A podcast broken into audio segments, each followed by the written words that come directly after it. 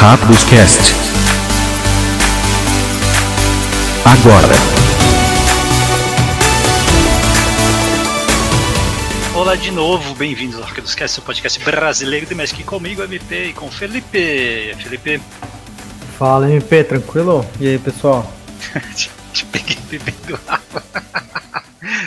Eita, os dois aqui revezando na aguinha. Ah, cara, como eu já comentei aí, são muitos litros de água por dia. Não tem como. Na verdade, tá certo, tá certo.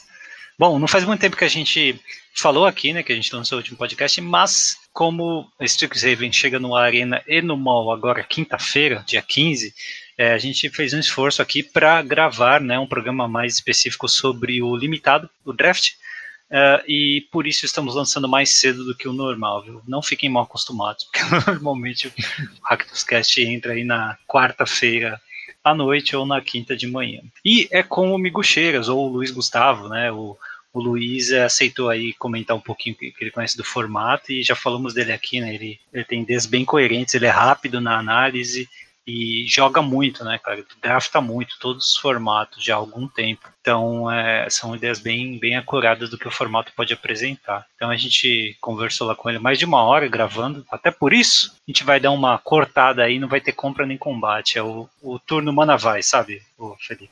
Faz o principal é, nessa, passo. Senão acaba o tempo e a gente ganha um game loss ali. Vamos, vamos agora rapidinho agora de. online, né? É verdade, não tem, não tem para onde fugir. Por algum tempo só vai ter online aqui no Brasil, do jeito Exato. que a coisa está. Mas vamos lá. Eu falei Luiz Gustavo, não sei porque eu tô com o Luiz Gustavo na cabeça. É Luiz Costa, né? Amigo Cheiras. Sempre tem o quiz da semana de a gente passar de fase, né? Eu, assim, eu sei que não deu tempo do pessoal sentir falta, sentir saudade de uma pergunta chata dessa mas mesmo assim eu vou uh, pressionar um pouquinho, tá bom? E dessa vez é sobre uma carta que, olha só, o Luiz até comentou lá na fase principal, né? É uma carta que faz parte do, das Masterpieces, do Mystical Archive. Ritual Sombrio. Você pode abrir o Ritual Sombrio num booster do Standard agora. Mas a pergunta é: qual foi a última edição regular do Standard na qual foi lançado o Ritual Sombrio? Na qual ele realmente valeu no Standard? Você deve lembrar, seu Felipe, porque nós jogamos essa coleção. É, e eu acho que, bom, enfim, a gente tem uma história com essa coleção, mas é, a resposta vem lá na fase final. Notícias da semana, artigos e tudo que você não teve tempo de ler. Fase de manutenção. Uma má notícia, cara. O Wizards uh, cancelou o evento de Early Access, aquele em que os streamers tinham acesso a contas que tinham todas as cartas uh, um dia antes do lançamento oficial, né? E aí passavam o dia inteiro lá streamando decks groselhas e coisas assim. E cancelou, né? Faltando 30 horas pro, pro evento. Né? Menos de dois dias pro, pro evento, ela cancelou e parece que agora está descontinuado. Talvez seja uma coisa só de quem é parceiro da Wizard, produtor de conteúdo parceiro, que é um programa que faz mais sentido nos Estados Unidos, ele está mais desenvolvido lá. É, mas por enquanto a gente não tem notícia não, tá? Só sabemos que está cancelado, não sabemos pelo que será substituído. E o que entristece, eu até vou compartilhar a, a thread do Elba, do Fazendo Nerdice aqui, é, a Wizards não é obrigada a fazer isso, né, a dar essa oportunidade para quem é streamer, é, porém é mais um exemplo da péssima comunicação da empresa né, com, né, nessas, nessas questões. Né. O fato de o pessoal se programar uh, combinar às vezes com a esposa ou com os filhos, né? Olha, naquele dia eu vou precisar da sala livre, vou precisar do, do estúdio livre, é, sabe, o pessoal se dedicar para fazer esse tipo de conteúdo, criar um hype e no fim das contas não dizer nenhuma nota, não ter nenhuma nota oficial, né, nenhum aviso, nenhum e-mail, a gente não, não teve um, um, uma confirmação mais é, com, com, bastante antecedência dessa, desse cancelamento, o que foi muito triste. Então isso realmente é, né, é, nos, no, nos desaponta aqui. E é sobre isso que o Elba fala na, na thread dele, tá? que eu achei bem também é, coerente, bem spot on.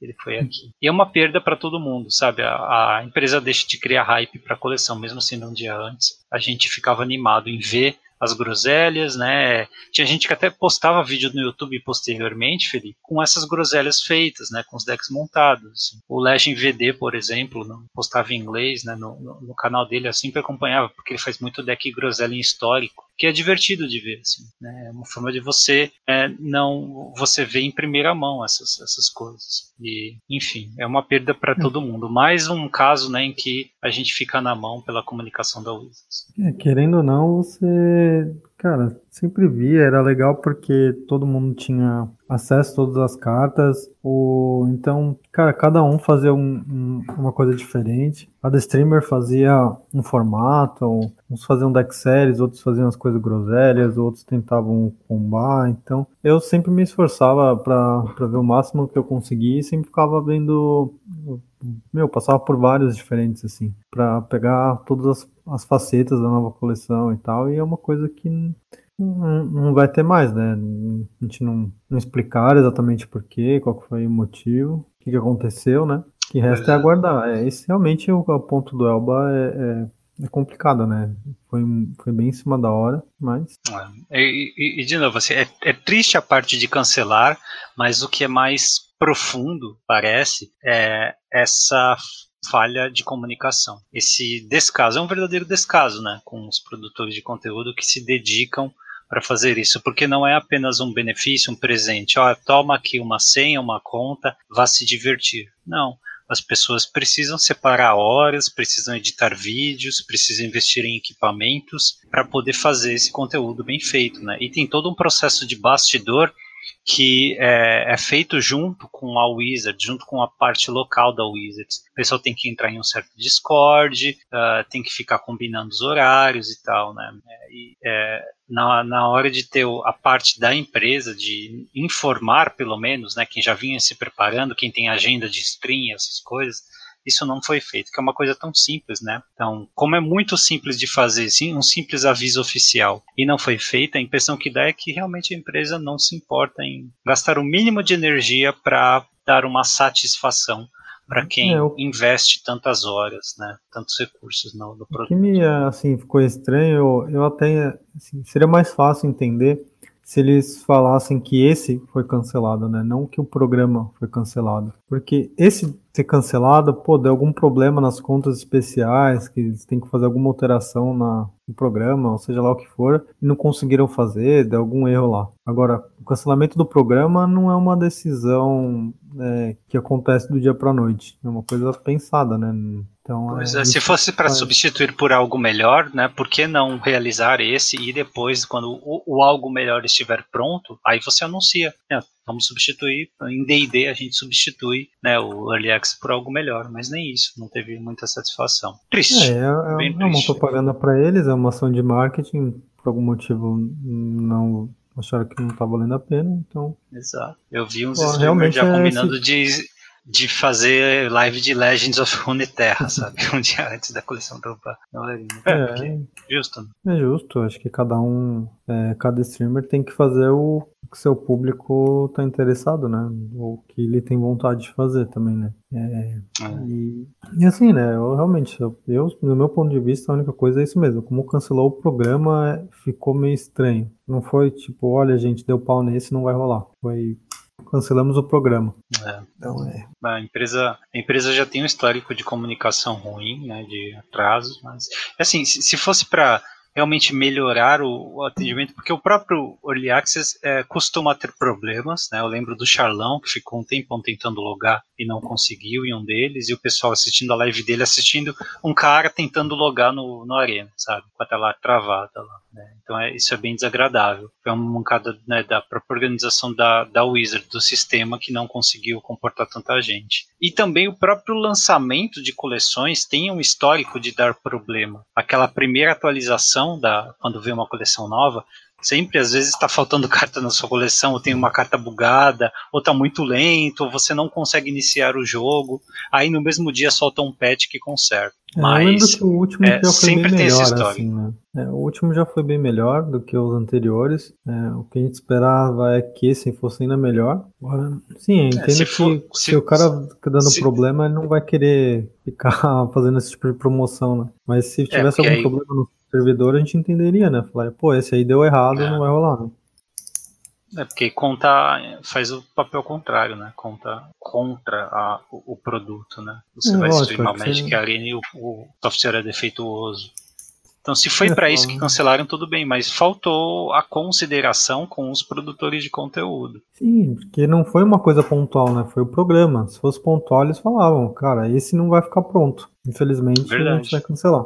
É, verdade. Teve uma outra coisa também sobre isso, né? Alguém da Wizards comentou que é, um, é, um, um, sistema de transmissão, né, de, é, de acompanhar torneios, que eles estão chamando de. Como é que é o nome daquilo? É, não é Streamer Access, é. Como é que você chama para acompanhar torneios no, no, no, numa arena da vida? É, modo espectador, isso. O sistema de modo espectador, a implementação dele, de acordo com essa pessoa da Wizards, teria que ser feita pelas mesmas pessoas que implementam novas cartas e mecânicas e não vale a pena pela empresa porque um sistema desse levaria um certo tempo e seria utilizado por, ela deu uma porcentagem, ela acho que era 0,25% dos, dos jogadores. Então é muito melhor que as pessoas estejam empregadas nas coisas que vão dar mais retorno, que é a implementação de cartas e mecânicas e refinamento do, do, do jogo. Né? Mas é, é isso mostra também né? um,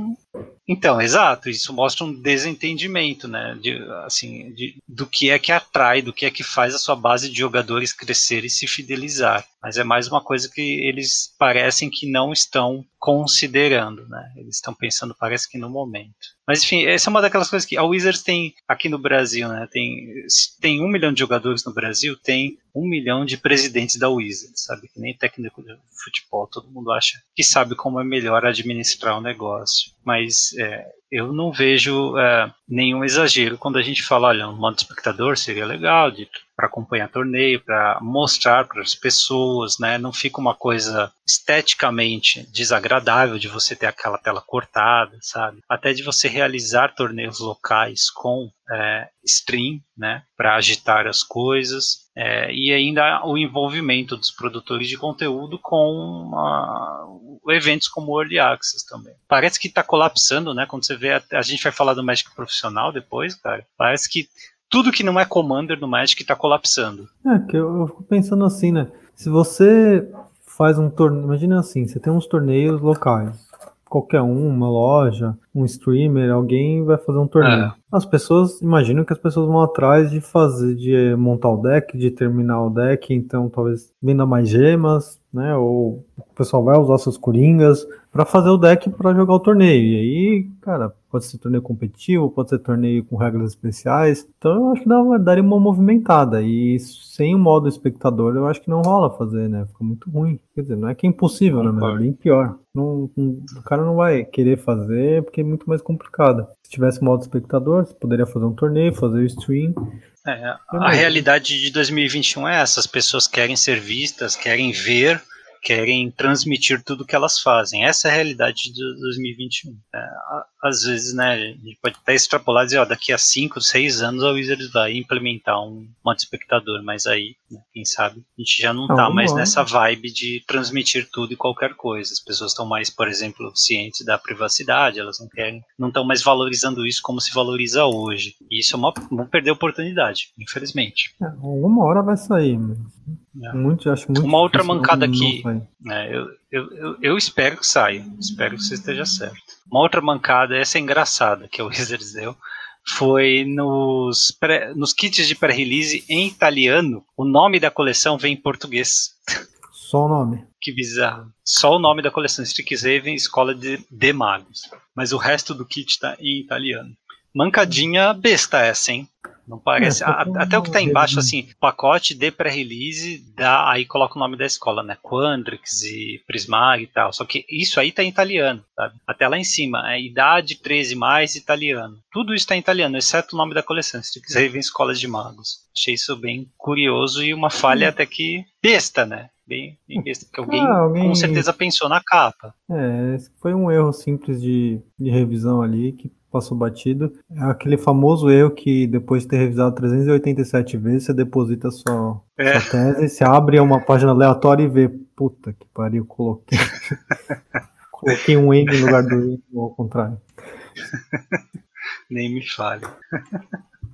Nem me fale. É, bom, teve uma outra polêmica aí, ó, acho que faz uma semana e pouco. Ah, isso aqui a gente passa rápido, Felipe. O, o Gabriel Exilien escreveu lá na Carzerme um artigo resumindo o que aconteceu. Parece que uma produtora de conteúdo de, de Magic postou uma foto meio que de costas, assim e tal. Algumas pessoas acabaram reclamando, né, que é, queriam ver Magic e acharam ruim de ela tá acusar ela de estar tá usando o próprio corpo para se promover e tal, numa publicação que teria a ver com Magic e tal. E aí diversos produtores de conteúdo, até o professor postaram uma foto de costas assim, ressaltando as curvas das nádegas. Ah, até a Meg caiu aqui, né? É, com, com a hashtag MTGBuri, né? Meg, que é o, às vezes ela é o Kozilek, às vezes ela é a Liliana, às vezes ela é a Meg mesmo, né? tradutora brasileira.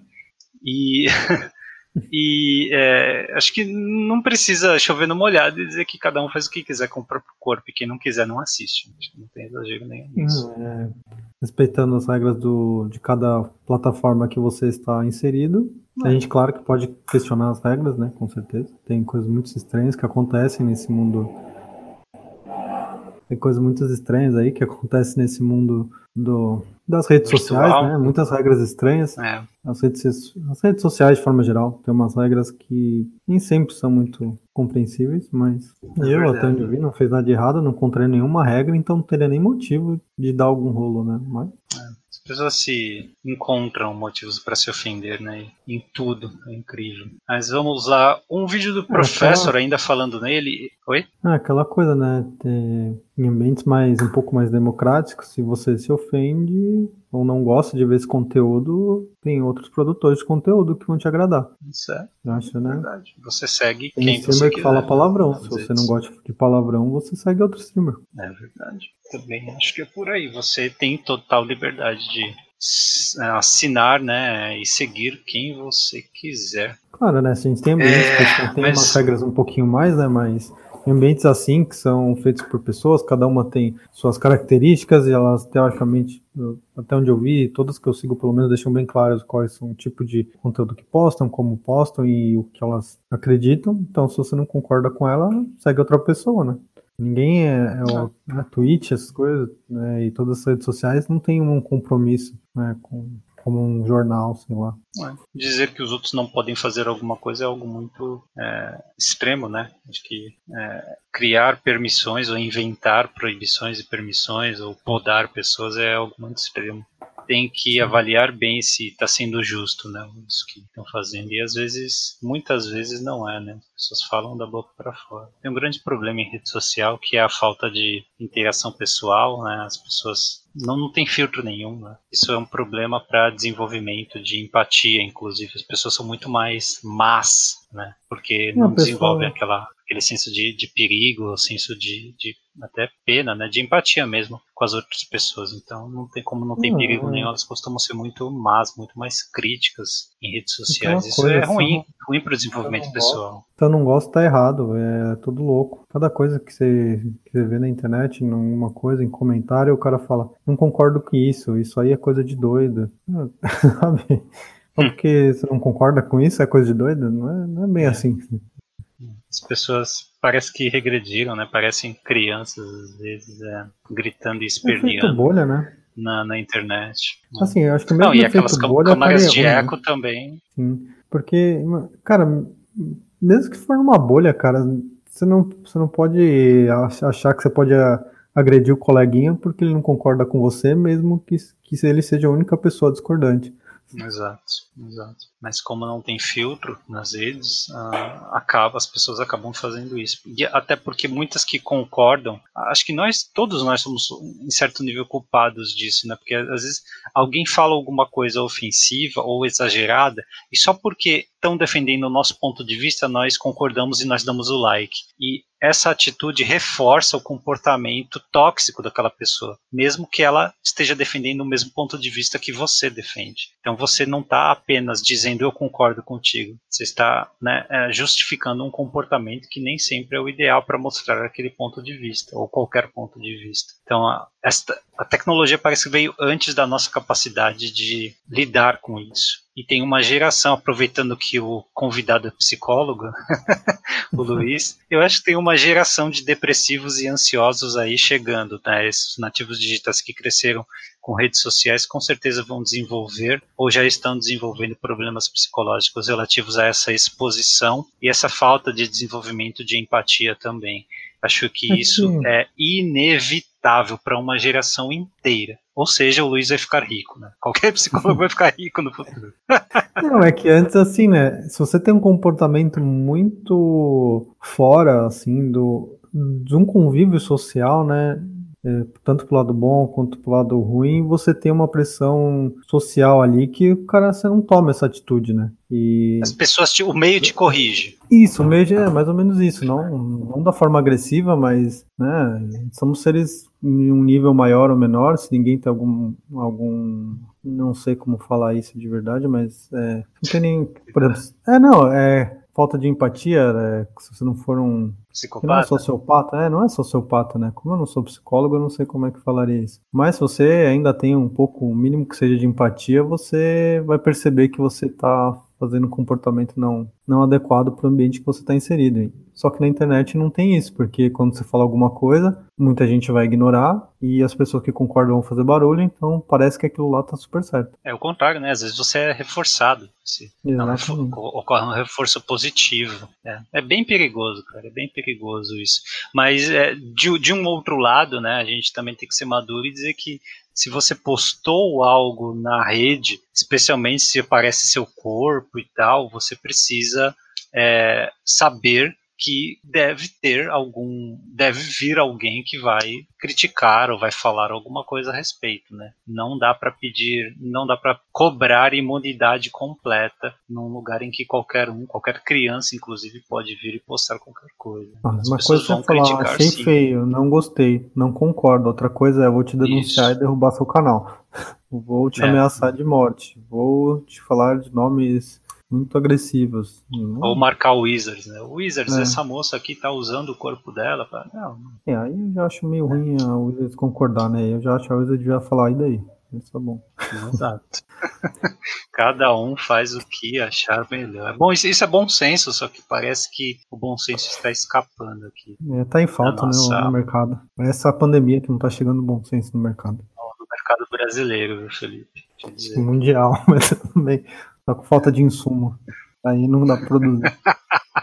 falta de insumo é boa.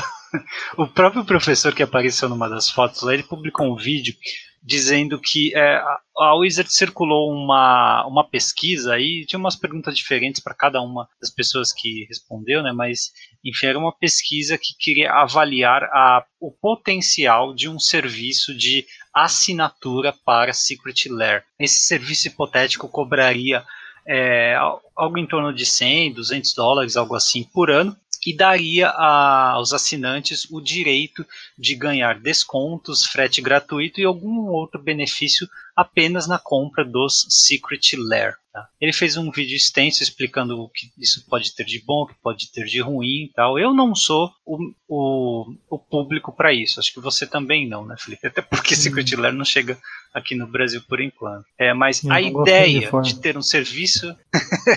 então, mas. E, e, a ideia, o conceito? Tá tudo bem com esse conceito? Tem algo ruim ou algo tóxico, algo, algo perigoso com esse conceito de serviço de assinatura em que você não ganha nada, mas é, tem a possibilidade de comprar algo, de ganhar, receber mais cedo, enfim, de não mas... ganhar algum desconto. Mas se não for nada é, garantido, você não, tá com...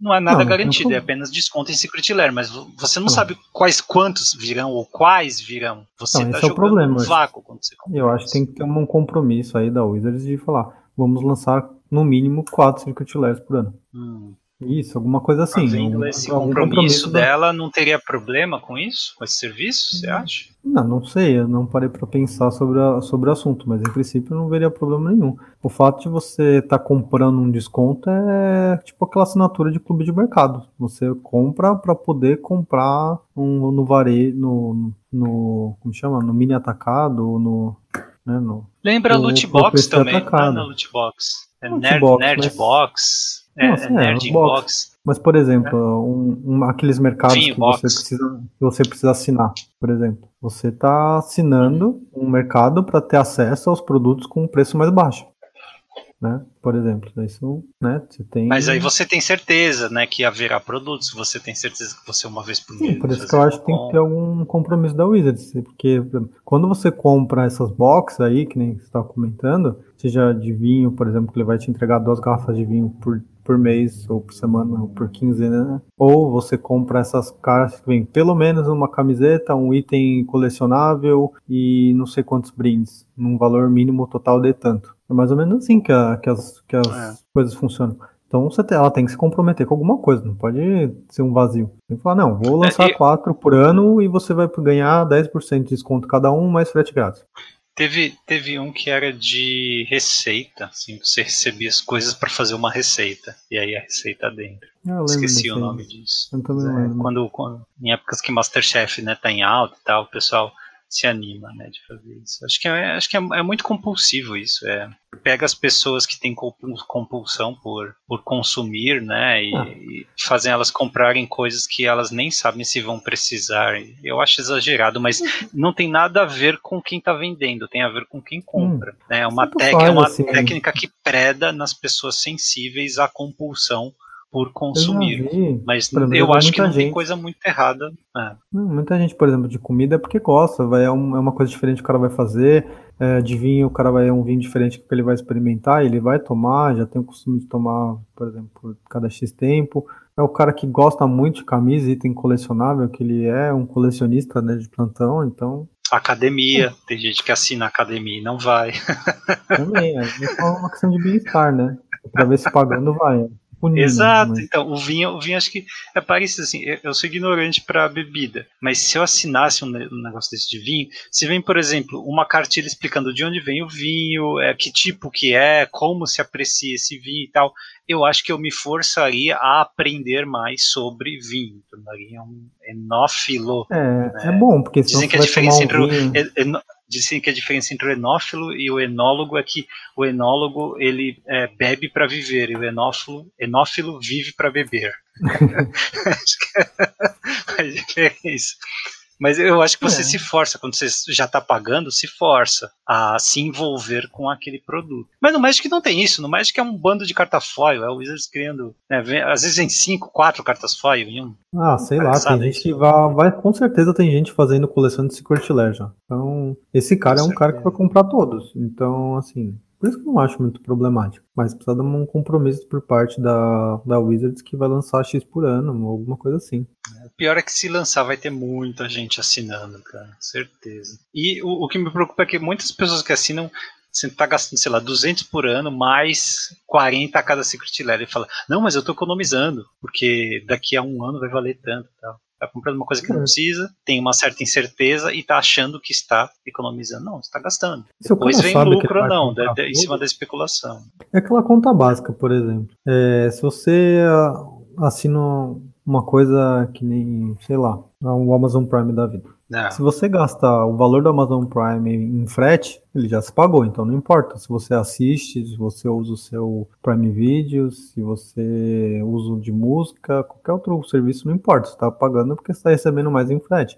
É, você Agora, recupera aquele valor. Agora, você precisa fazer a conta, porque pode ser que esteja o produto mais barato em outro lugar e você vai se forçar a comprar lá porque você não paga frete. Mas é, você também já isso. pagou antes. Ah, abrir, abrir box ou bando de Magic também. Tem gente que abre, conta e fala, nossa, recuperei o dinheiro. Tá, mas é, você não vai passar as cartas, vai jogar numa caixa e você não compraria essas cartas, né, já que você não precisa. Então você não, não recuperou o dinheiro, você perdeu todo o dinheiro.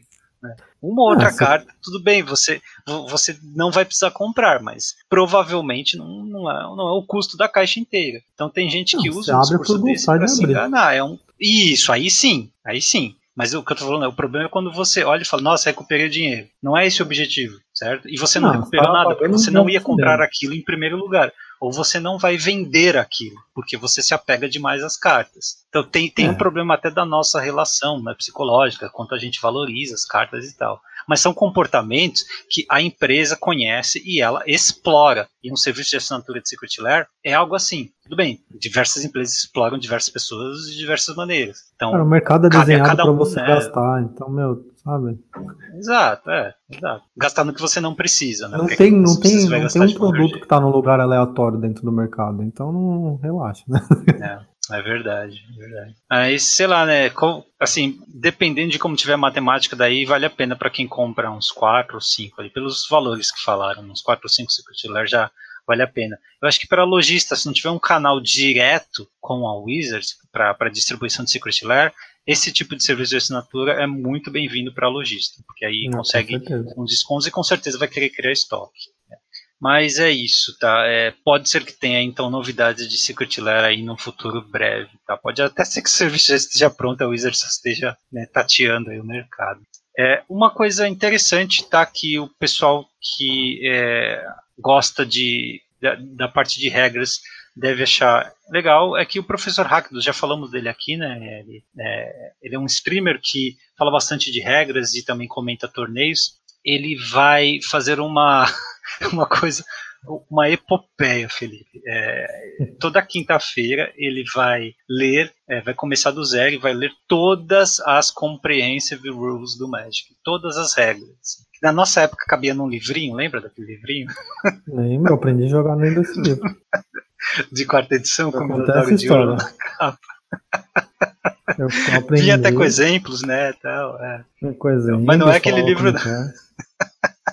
Ele vai ler todas as, as, regras e vai, durante a stream, e vai é, colocar exemplos de cartas, né, de situações de cartas de verdade também. É porque ele quer fazer uma prova de juiz, ele quer voltar a ser juiz, ele já foi. Então é, ele vai acabar né, é, transmitindo o, o, estudo, o treinamento dele. É, Para quem tiver interesse nisso, né, acompanha lá ele. Ele é professor hack do Tudo Junto na Twitch, tá? É, inclusive o nome dele diz que é homenagem a gente. Ele gosta do professor da Polarian Academy College e da gente também. Então, que bom que a gente inspirou alguém que vai fazer um baita serviço desse aí, né? Meu Deus. Com certeza. Que medo de uma missão dessa. Tem que aproveitar, porque olha, é, é, é complicado, é extenso, e, mas é sempre bom saber. Você já deveria saber. É verdade, já deveria saber. Eu quero ver a parte da humildade, né? Vamos falar de camadas. A carta que não pode faltar é humildade. É, e uma coisa interessante aqui, olha só, o eBay está vendendo tanta carta, cara, que já colocou no app dele a possibilidade de você reconhecer a carta escaneando ela. Isso é uma coisa que apps de Magic tem, mas eu acho que o app do eBay é o primeiro não específico de Magic que consegue fazer isso. Você mira ali numa carta, ele já identifica qual é a coleção, o nome da carta e tal que é bem interessante para quem quer fazer negócio. Está acontecendo muito negócio de é, com carta da Reserved List nessa pandemia por eBay, viu? Estou acompanhando aí para ver como eles evoluem. É, pois é, tem tanta movimentação que... que eles colocaram essa funcionalidade lá no app. Será que funciona com outros cards também? Eu não sei, tipo o que? Pokémon, Star Wars. Hum, é, poderia ser Poderia ser também, mas eu tava pensando mais em cards de beisebol, de basquete, que é coisa americana, ah, né? tá. Mas poderia. Deixa eu ver aqui Pokémon no artigo. Também. É, aqui, tá é, aqui no artigo tá Pokémon falando suporte para Pokémon, Yu-Gi-Oh! e Magic. No final do ano. É, no final de maio. Final de maio, Pokémon Yu-Gi-Oh! Magic chega primeiro, já chegou primeiro. Legal. Interessante. É, é o poder de Magic aí, né? Tá, de tantas transações que são feitas no eBay. Indo pro Magic Digital, cara, o Arena Open selado, lembrando, né? Volta dias 8 e 9 de maio. Então, conhecer o formato limitado de Strixhaven vai ser interessante para quem quiser aí pescar né, é, os 2 é mil dólares por campeão, acho que é 2 mil para quem fizer 7-0 e mil dólares para quem fizer 1-0. Se alguém que está ouvindo isso já ganhou dinheiro via Arena, né, quiser falar para a gente se tem desconto de imposto de renda ou alguma coisa em cima desses prêmios, porque isso me deixa bastante curioso. Como é que a Wizards te paga e como que é, se há descontos, né, quais são, como é que eles são feitos. Eu realmente, eu nunca ganhei, né, então não sei. Aliás, estamos pobres de competitivo, a gente não conhece ninguém que ganhou para perguntar isso. Não é possível, alguém já ganhou. Eu não...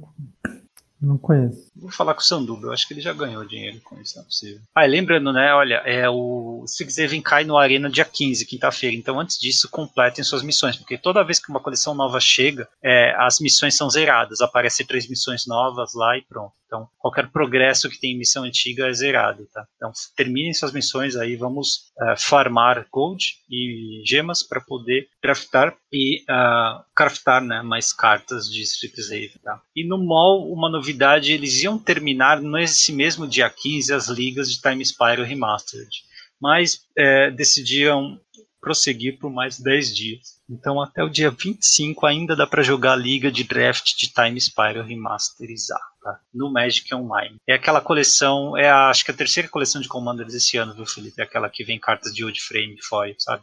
Uhum. É.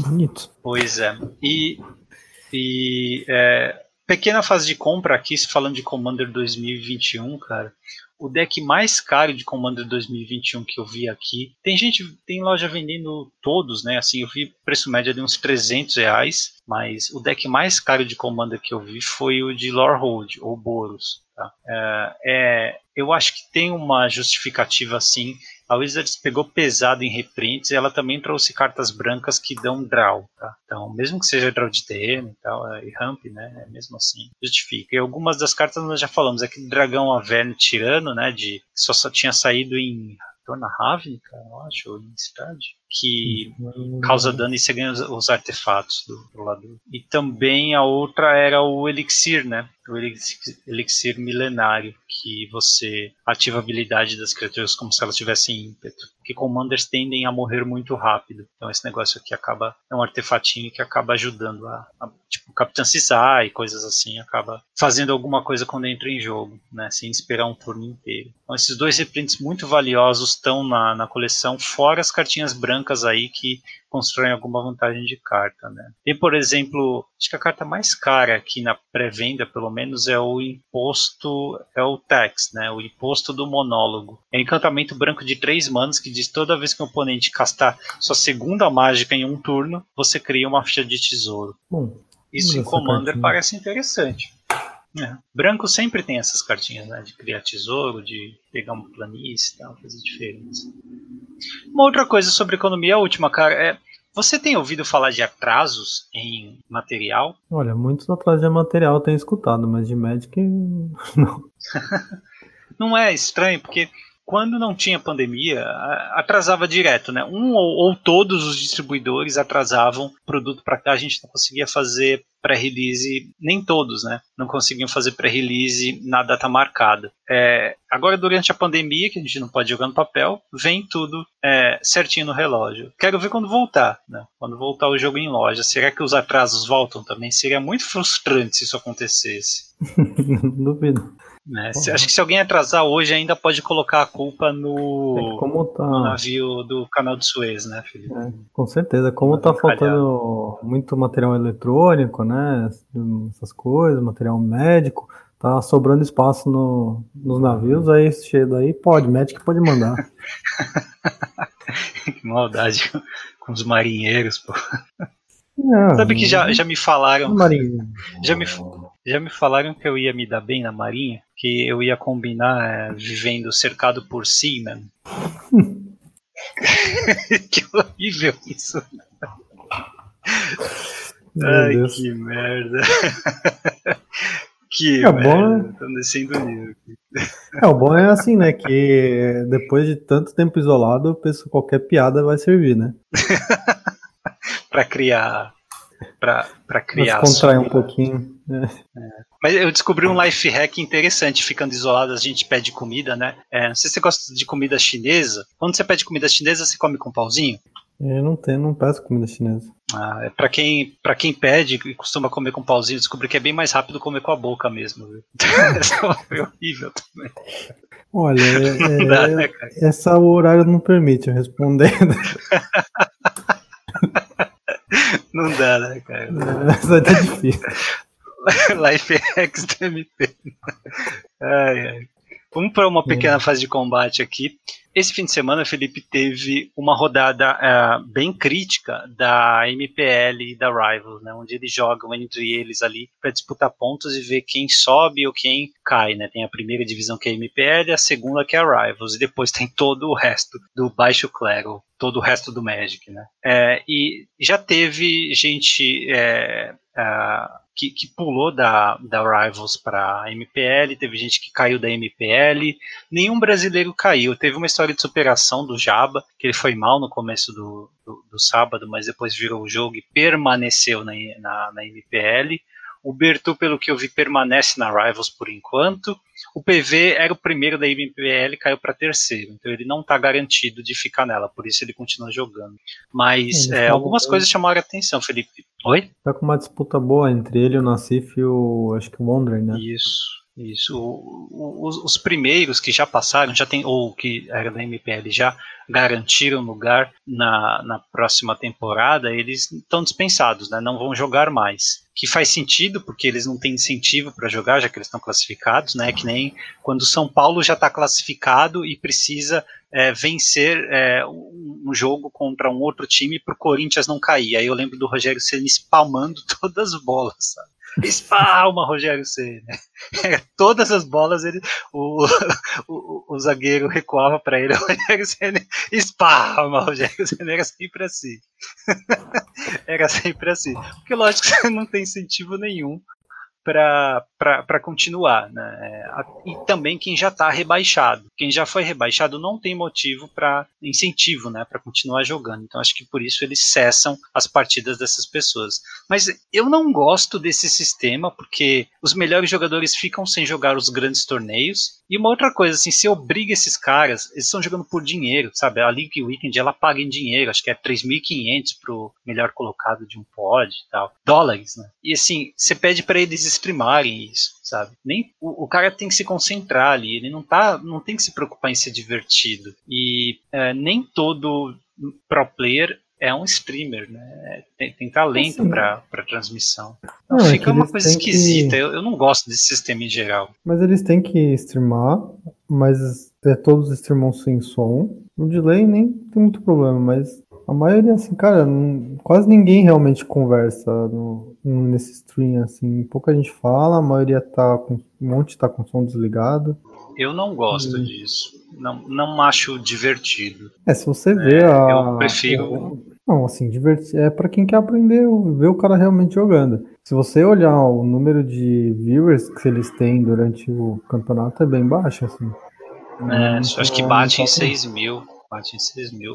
É, é, bem mais não, agradável você. você... Os jogadores bem... não, bem menos. Não, jogador não. Não, maioria dos players é muito Tem jogador que, que tinha menos que 10, mas da transmissão oficial eu vi que chegou a 6 Não, isso sim, mas é que como o cara tem que streamar ali, ele todos, todos eles abrem stream, né? E a maioria, quase todos, na verdade, tem um número bem baixo de, de pessoas sim, assistindo. Sim, eu acho acho até estranho, né? Eles competem com a própria, o próprio stream oficial, mas tudo bem que tem um delay e tal, mas mesmo assim. Mano, eu acho, acho estranho. Parece que a MPL tá meio largada, assim, o Magic profissional tá, não tem hype, sabe? E esse sistema também ele já, já, já tem um desgaste muito grande, ninguém gosta dele. Uh, não é hype, é bom né, para promover o jogo. Ele não tem, por que, que você não. vai assistir isso se é direto, sabe? Não tem aquele grande torneio que chama Não é justo e não é bom para promover o jogo. Mega torneio, sabe? Pô, e uma grande ideia, hein, Felipe? Vamos transmitir um, um, torneio de standard uma semana e meia antes de sair a nova coleção. Porra, genial, hein? Continua assim. Não, lógico que não, né? Ninguém vai, vai se interessar. O formato já teve um desgaste muito grande. O pessoal tá pensando já em Strixhaven. Então, o certo é ter torneio competitivo assim, tipo, uma semana depois que sai a coleção nova, para fazer os caras é, criarem os melhores decks, né? E quebrarem o formato. Não é, é pra, pra fazer agora, onde não tem ninguém interessado. Por algum motivo eles estão achando melhor fazer esse negócio meio desfocado, mas o esquema de, de Pro Tour, que você tem, o pessoal se isola para treinar e joga, sabe, todo mundo, aquele, aquele torneio é o torneio que importa. Aí acho que eles estão sem, sem GPs e sem Pro Tour e fazem um negócio que é mais ou menos isso, mas, mas não é, sabe? Aquela coisa meio meio é legal porque você vê muito jogador bom jogando várias partidas, porque são poucos jogadores é, relativamente, mas ao Sim. mesmo tempo não, não tem aquele outsider que tá 12-0 e nunca fez um resultado relevante, que também é legal de ver, sabe? Não, Eu acho que não, perde um pouco tem, da, tem, da, da tem, história, tem, né? Mas, tem o outsider, só que é, é, tem um, sabe? Tem um ou outro. É outsider, né, difícil, né? Nesse, é, no, no Rivals. É um, sei lá. É tanto outsider quanto o nosso querido presidente aí tá no, é um outsider da política. Mas... Não, é um baita insider, pô. Exato, é esse é o outsider que a gente tem no campeonato. É um outsider que é outsider só porque estão falando que é outsider, mas na verdade. Não, mas o, você pode spikear um, alguns torneios de fim de semana, por exemplo, né, de, de, de Magic Arena, ir para um Pro Tour, spikear o Pro Tour e ir para Rival, sabe? É, te, e spikear um, um Pro Tour, sabe? Fazer um top 8, um top 4, vencer um Pro Tour, não, não te coloca assim dentro do, do circuito. Você pode ser um cara que pela primeira vez na vida conseguiu um, feito desse. E aí no ano seguinte você tá na Rivals. Aí você vai tentar permanecer na Rivals ou subir de, de divisão. E eu, eu, eu ouvi o pessoal comparar... do Goldfish reclamando. Ah. Não, falei. Eu ouvi o pessoal do Goldfish reclamando que eles não sabiam como ir para Rivals ou como o sistema funciona, mas o sistema está explicado, ele foi explicado com gráficos e tal, como é que você faz para entrar e tal. É, esse sistema de eliminação não é realmente é, é intuitivo, né? Quantas rodadas são, quando entra, quem entra, quantos entram, quanto, quantos caem e tal. Não, não é. Mas é, como, a, como você, jogador normal, faz para entrar, né? A, a duração da temporada e tal, quem se importa com isso consegue informação fácil, ele até que está bem explicado. É, o, o, sistema, não é a explicação do sistema que eu acho que é falha, é o sistema em si que não, não dá esse, esse hype, uh, promove torneios em espaços de tempo que não são adequados e também é, uh, dificulta a promoção de jogadores, porque praticamente inviabiliza né, que a maioria dos jogadores se envolvam. Antes você tinha o prata, o gold e o platino. Então, você tinha gente que podia, almejava de um ano para outro, passar de um tier para o outro.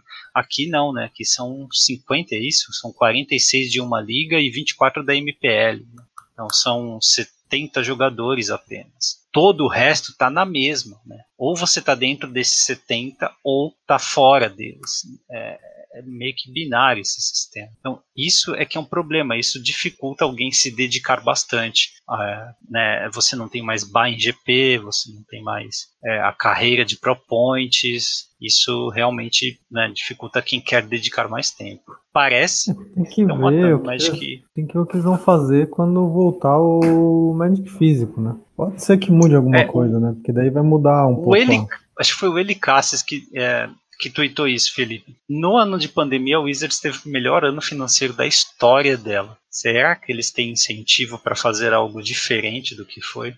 Você acha que Você tá continua? Tá falando... Porque a pessoa não vai ter mais tanto tempo em casa para gastar com um joguinho online. Depois de passar tanto tempo em casa, será que ela vai querer ficar em casa, continuar jogando joguinho online? É joguinho online que vendeu? Será que não é Commander, Secret Lair? Não, mas é aquela papel, coisa. Papel. Então, as pessoas pararam de gastar com muita coisa né, o pessoal que tem condições financeiras e começaram a gastar dinheiro com colecionável. A hora que a vida volta ao normal, esse dinheiro extra que você tem por deixar de gastar com outras coisas, como viagens, cinema e etc, vai para outro lugar.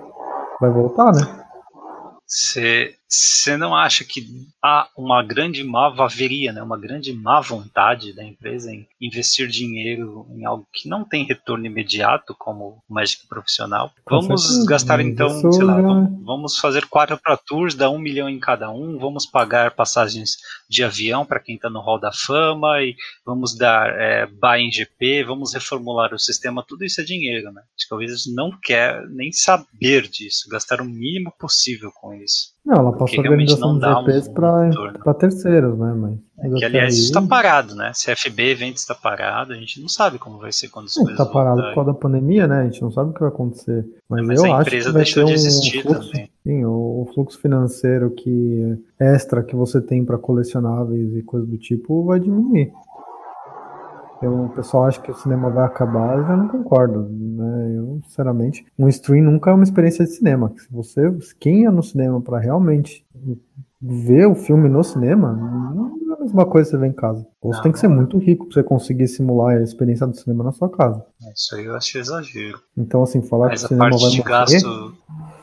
Parte de gasto com colecionável, cara, eu tenho minhas dúvidas. É, Porque se você- Com certeza imagina Secret assim. Lair e Commander comanda essa, O cara que tem muito. O cara que não faz mais viagem, ele vai gastar o dinheiro em outra coisa, em outro lazer. Esse dinheiro pode muito bem ter ido para Magic, pode ter ido para quadrinhos antigos, pode ter ido para videogame da infância dele, pode ter Sim. ido para figurinhas de beisebol. Ou seja, foi tudo para coisas que, que a gente viu aumentando de preço absurdo. Agora, quando o cara vai voltar aos tempos relativamente normais, esse dinheiro acho que volta para viagem, volta para lazer físico em outros lugares. Talvez o cara até jogue, gaste com Magic, mas ele vai querer jogar na lojinha, vai querer jogar um GP. Tem muita gente aí que não aguenta mais ficar em casa. Ah, Fica então, por uma eu- questão de eu- saúde, né? Eu, eu, eu não, não consigo imaginar quanto por cento do orçamento as pessoas desviaram para Magic. Se, se, eu, eu imagino que elas. Se o Magic crescer, porque conquistou, no, em parte, conquistou novos consumidores, e outra parte porque lançou produtos que as pessoas estavam dispostas a gastar um pouquinho mais e comprar, produtos premium. Principalmente para aquelas baleias, jogadores invisíveis, sabe? Os casuais que jogam Commander e querem pumpar o deck, esses aí. E isso não vai parar. Não, Ah, assim como tem o cara que, que nunca joga e tipo- compra um case, né? Um case de box em todo, toda a coleção. E o cara nunca joga. Existe. Então, é, é, é difícil pra gente de fora tentar avaliar o que, que é a norma, o que, que é exceção nesses casos. É, Eu sou pessimista quanto a isso. É, Eu acho que a empresa vai continuar com incentivo para reduzir o foco em Magic profissional, em eventos e tentar extrair mais dessas baleias invisíveis, sabe? Ah, com certeza. É, é uma empresa, ela vai onde tem mais lucro. Se ela tem mais lucro no, jogando, jogando carta foil num programa em bits, computador, vai, sei lá, que ela vai jogar carta foil e fazer as pessoas gastarem pra isso. Ela vai onde tem dinheiro, né? É, e eu acho que não, enquanto não tiver incentivo contrário, né, ela tá certa, inclusive. Porque às vezes pode dinheiro. ter até mais dinheiro no. Sei lá, se ela fizer GP, ela vai ganhar mais dinheiro, imaginamos assim. Mas se o, se o resultante não for maior, não vai ter, né? Entendeu? Se ela ganhar mais, mas gastar mais, não É, é verdade. verdade. tem incentivo.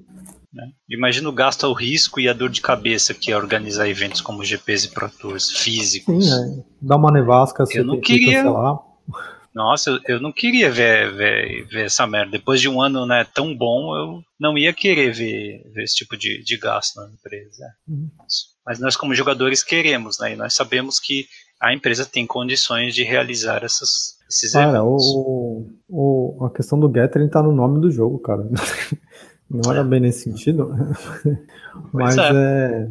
Mas, cara, as pessoas querem se encontrar pra jogar. Sabe? Não é a mesma coisa. Nunca vai ser a mesma coisa jogar no computador no- do que no físico. A interação, por mais que a gente tenha é, os, é, emular um espaço físico dentro do, do online, não é a mesma coisa e nunca vai ser. Não, também acho. As experiências de GP, né? O, o- E é uma convenção, né? próprios-? Por que alguém vai numa convenção? né? Se você parar pra pensar racionalmente, por que você vai numa convenção? Você vai pegar a fila pra Que- comprar um negócio que vai estar uma semana depois na loja. Exato. É pelo gathering. Hum, tá. Coisa, né? O que eles podem fazer é ah, propositalmente abandonar ou reduzir os incentivos disso e deixar para as lojas locais, né? E realizar esse tipo de, de evento. Mas a gente sabe que não Isso, tem o mesmo peso, né? Uma coisa é uma loja, tá? uma loja local que investe em reais, é, é subsidiar eventos com drafts e com artistas estrangeiros e coisas assim em espaços também. Outra coisa é uma Wizards, uma Channel Fireball chegar aqui em dólares e investir num evento desse. É bem diferente, usar fica bem menos atraente quando uma loja local faz, porque o investimento é menor. E, ou seja, né, resulta em custos maiores para quem participa e menos atrações também para quem, quem vai. Então, acho que diminui bastante o, é, o número de pessoas que, que se propõem a participar. É, vamos ver. Eu... Que vai rolar? Eu acho que a tendência era dar uma descentralizada da Wizards. É, mas, assim, pra mim o mais importante é que volte, né? Agora, como vai voltar, como é que vai ser o cenário competitivo, a gente vai ter que esperar pra ver. E com certeza vai ter a ver com como a, a gente se comporta em reação ao que eles estão propondo. Verdade. E o resumo de tudo isso é que os brasileiros estão estáveis na MPL e na Rivals. O Bertu na Rivals, o Jaba e o PV na, na MPL. Tá? Por enquanto, para eles, sem novidade. Os outros, aí quem quiser entra no Magic.gg que tá tudo lá descrito. Aliás, um péssimo trabalho também de divulgação deles, né? Assim, Campeonato Brasileiro se encontra rapidinho, sabe? Copa Sul-Americana se encontra rapidinho. Assim, quem subiu, quem desceu, né? Quem foi rebaixado, quem classificou para Libertadores. Aqui é difícil, né? Aqui realmente é difícil. Mas vamos lá, vamos chamar o, o Amigo Cheiras. Oi? Tem que se esforçar para conseguir informação. Você quer tudo de mão beijada? é, tá certo. Tô exigindo demais. É. Terça-feira hoje eu fui procurar, viu? O negócio terminando domingo, tá? Mas vamos chamar o amigo Cheiras e ir pra fase principal, voltamos lá na minha empresa. Fase principal. Toda semana um tópico diferente. Entrevistas. Top 10. Histórias. Ou Migo Cheiras, né? Bem-vindo aí ao Hack dos Cast, cara. Opa, boa noite, tudo jóia? Boa noite, bom dia, boa tarde. Obrigado aí por aceitar o nosso convite, pelo esforço de a gente fazer o podcast agora na terça, né? Para que o pessoal consiga ouvir quando bater a coleção no mall e no, no Arena, né? Imagina, é uma honra estar aqui. Fiquei bem feliz com o convite. Vamos que vamos. Fala que sabe. Já adiantar aí que os teus links vão estar na descrição do episódio também. A gente já falou de você aqui, porque né, desde a primeira vez que eu te vi transmitindo, como você na verdade é um grande é, agricultor sustentável, né, em Kaldheim. Né? Você é o sim, cara que mais, mais, usou boi para puxar arado, né? Sim. É, eu você... com orgulho montei todos os decks de arado possível, em todas as combinações. E dava Mas certo, deu, né? Os, os vídeos certo. que pro YouTube, só sucesso, nossa. É, Boros, Celesne, Azorius, Orzhov e Five Colors. Tivemos sucesso com arado vasto. Foi muito bom. Aí você, você foi bem coerente também. Eu gosto, gostei do último set review. Do anterior também, que eu, que eu lembro que você fez. É, e as ideias, você é rápido, as ideias são bem coerentes, assim, para quem não viu, né, vê lá, você deixa gravado no YouTube, dá para até escutar como podcast, apesar de você colocar as cartas na tela, você fala o que as cartas fazem, tudo em português, né, então é, é uma forma de você ter um conteúdo, eu, eu, diria que é nível, até por causa do grading, né, que aparece, é nível limited resources, só que tudo em português. É, então, é, tamo aí, né, foi quando a gente teve essa ideia de fazer isso e o Carver, é porque a gente não via esse conteúdo em português mesmo, a gente sempre ouvia o próprio limited resources e tal, mas não via isso na nossa língua, Acho que essa foi a ideia, até que o canal começou meio a levar mais a sério depois disso, né? O primeiro review que a gente fez foi em Teros, Além da Morte, tamo aí desde então. É foda, é legal que vocês são é ser bem é, assim, coerente mesmo, pé no chão, e eu, eu gosto bastante disso.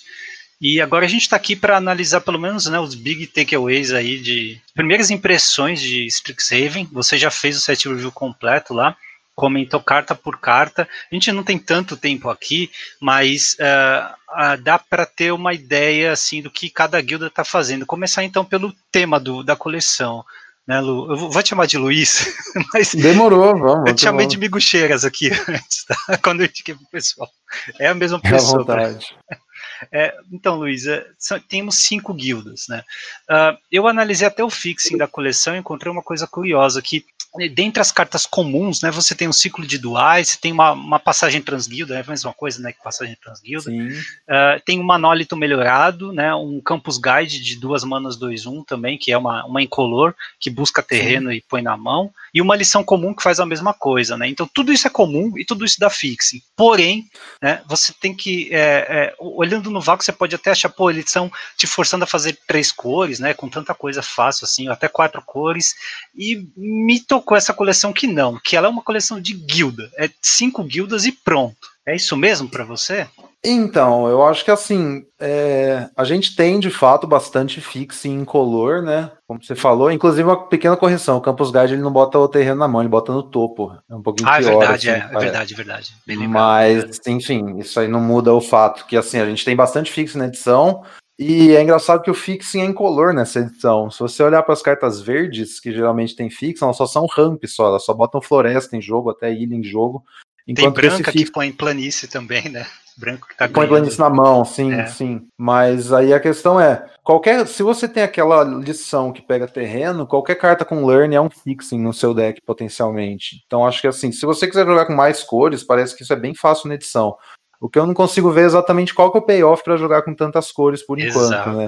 exato. Porque quando existe um deck for five color, four color, o que, que ele quer? Pegar a carta rara que todo mundo passou, as bombas que todo mundo tá passando, e jogar com todas. Eu não quero saber, eu vou garantir meu fixo e vou jogar com tudo me passarem. Só que eu não acho que o poder, o power level assim das raras é tão alto nesse formato, igual outros que a gente já viu. E eu também acho que assim, as incomuns poderosas são meio que uma coisa sinérgica com cada escola. Então não dá pra você enfiar uma pilha de incomum dourada e mais as raras que você abrir num deck. Eu não acho que isso vai ser tão coeso quanto os decks de duas cores estão parecendo, por É, o, enquanto. o, o que dá pra fazer é utilizar cartas com mana híbrida de outras guildas na sua. É, para poder, de repente, você tá, sei lá, sem drop 5, aí você pega, tá em Boros e pega aquele, aquela lição que invoca uma 4-4 de Zet. Eu tô usando os nomes de Ravnica porque ainda não, não decorei, sem paciência Tá. pra decorar esses nomes novos.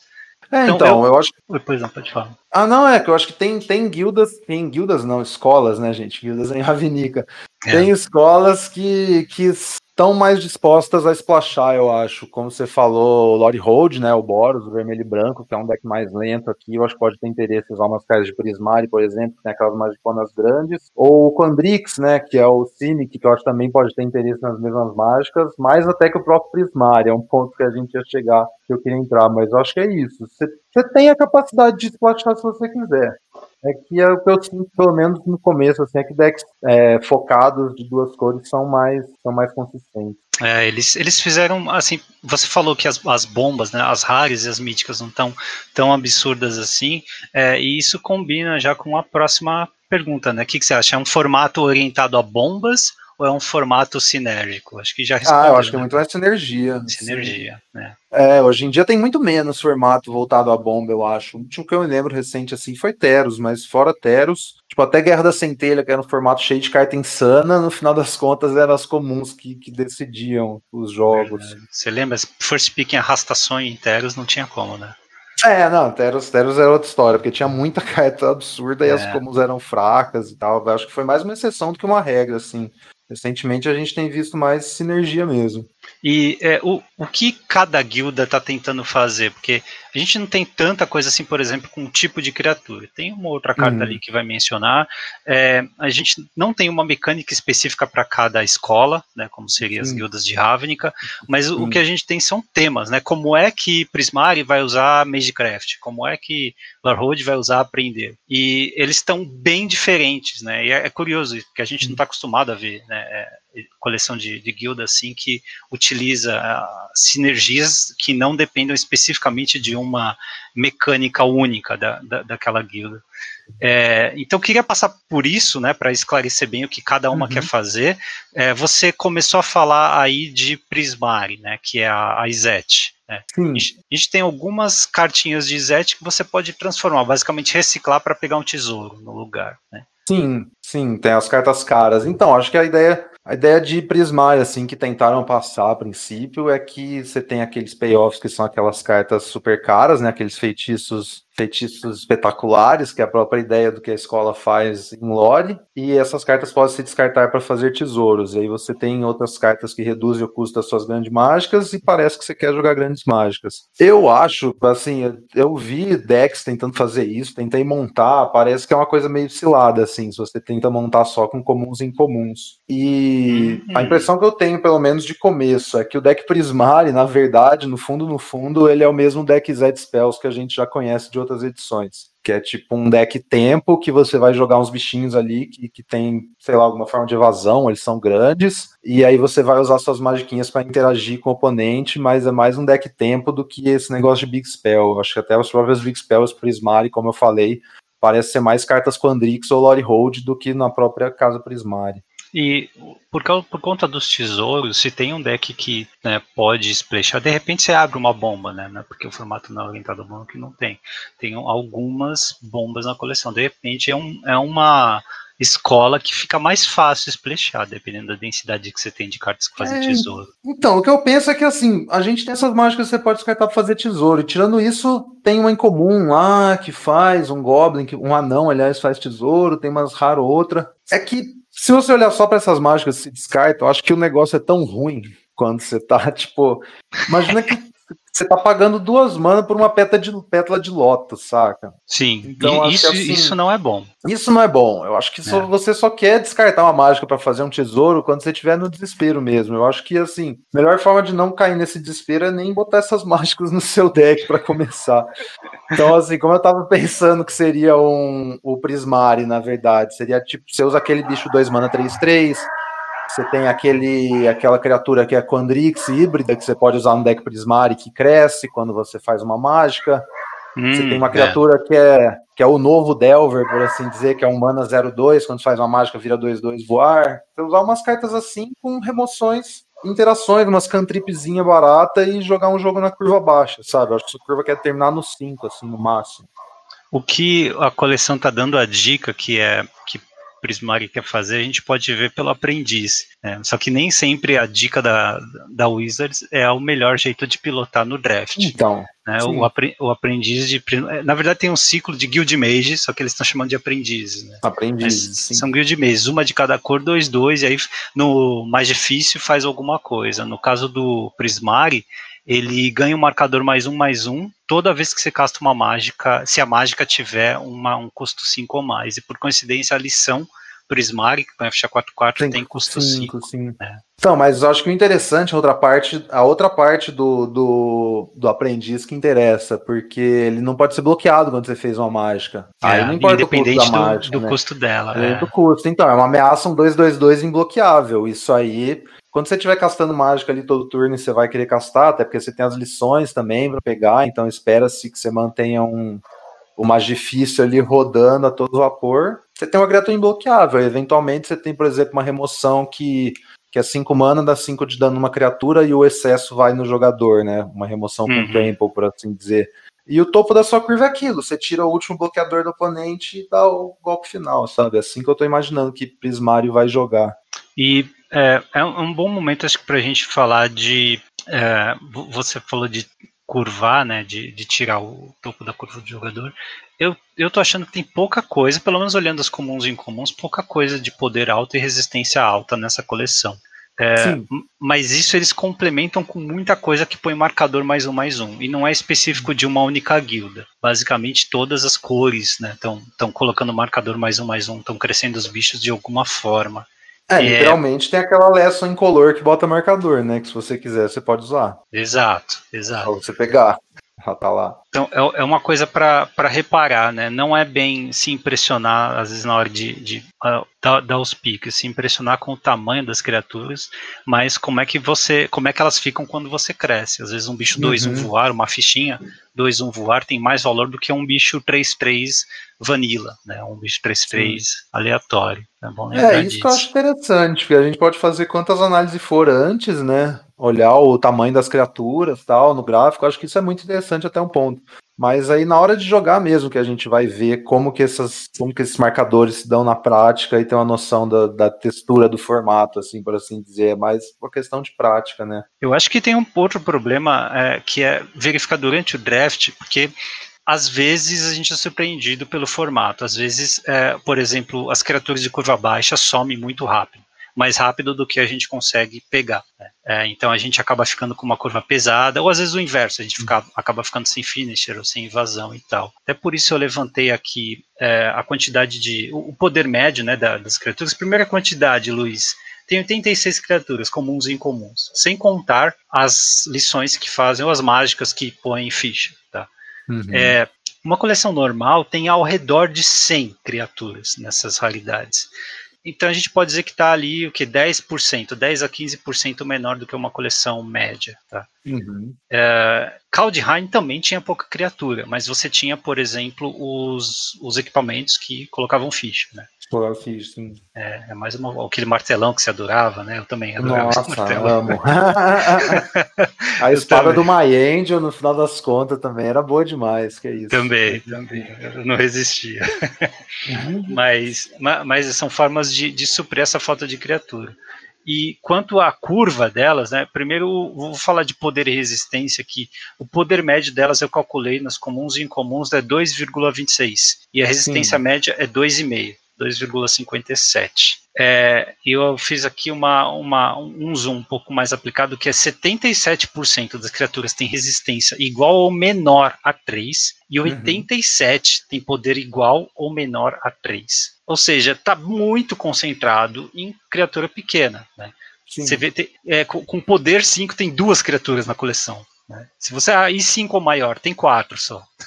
Uhum, É muito sim. pouco. Então, ó, Não, po- pois não, pode falar. Ah, não, eu falar que tem algum espaço que não, não tá. que não aparece aí, que são aqueles fractais Quandrix, né? A gente tem, por X, exemplo, né? a mágica. É, que tudo é X, e É. aí isso adiciona alguma coisa.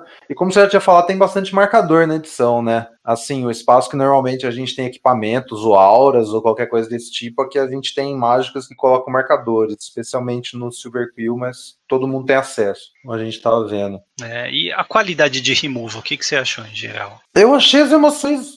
Então, considerando assim, ó, a gente tem. Eu tô olhando aqui para aquele. para um, uma, uma figura aqui. A remoção vermelha comum, acho que é super premium, você dá 4 de dano, vai matar ali, sei lá, 90% das criaturas da edição por 3 manas só. Cara, e, e a incomum vermelha? É, é- só, só eu achei insano aquilo. Três manas, tudo bem que é 3 feitiço, manas, 3 de mas dano e learn. isso, Não, é é um raio que aprende. É insano isso, cara. É insano, sim, é insano. É um 2 para 1 muito de graça, assim, é insano. Lembra- lembrando que assim, né? é, mais, três, mais de três quartos das criaturas têm resistência 3 ou menos. É, Então, exatamente. Vai matar quase Almoço. tudo e ainda, ainda compra uma criatura ali do seu side, né? Uma summoning ou outra mágica situacional ainda melhor. Vai saber. E, então, É, a- as outras cores parecem bem decentes também, né? Então, Tipo, tem uma coisa interessante. É, tem duas coisas que não existem nessa edição. Primeiro é uma remoção azul que vira o bicho e deixa virado, tipo uma É da vida. Isso não existe na remoção e também não existe nenhum tipo de pacifismo.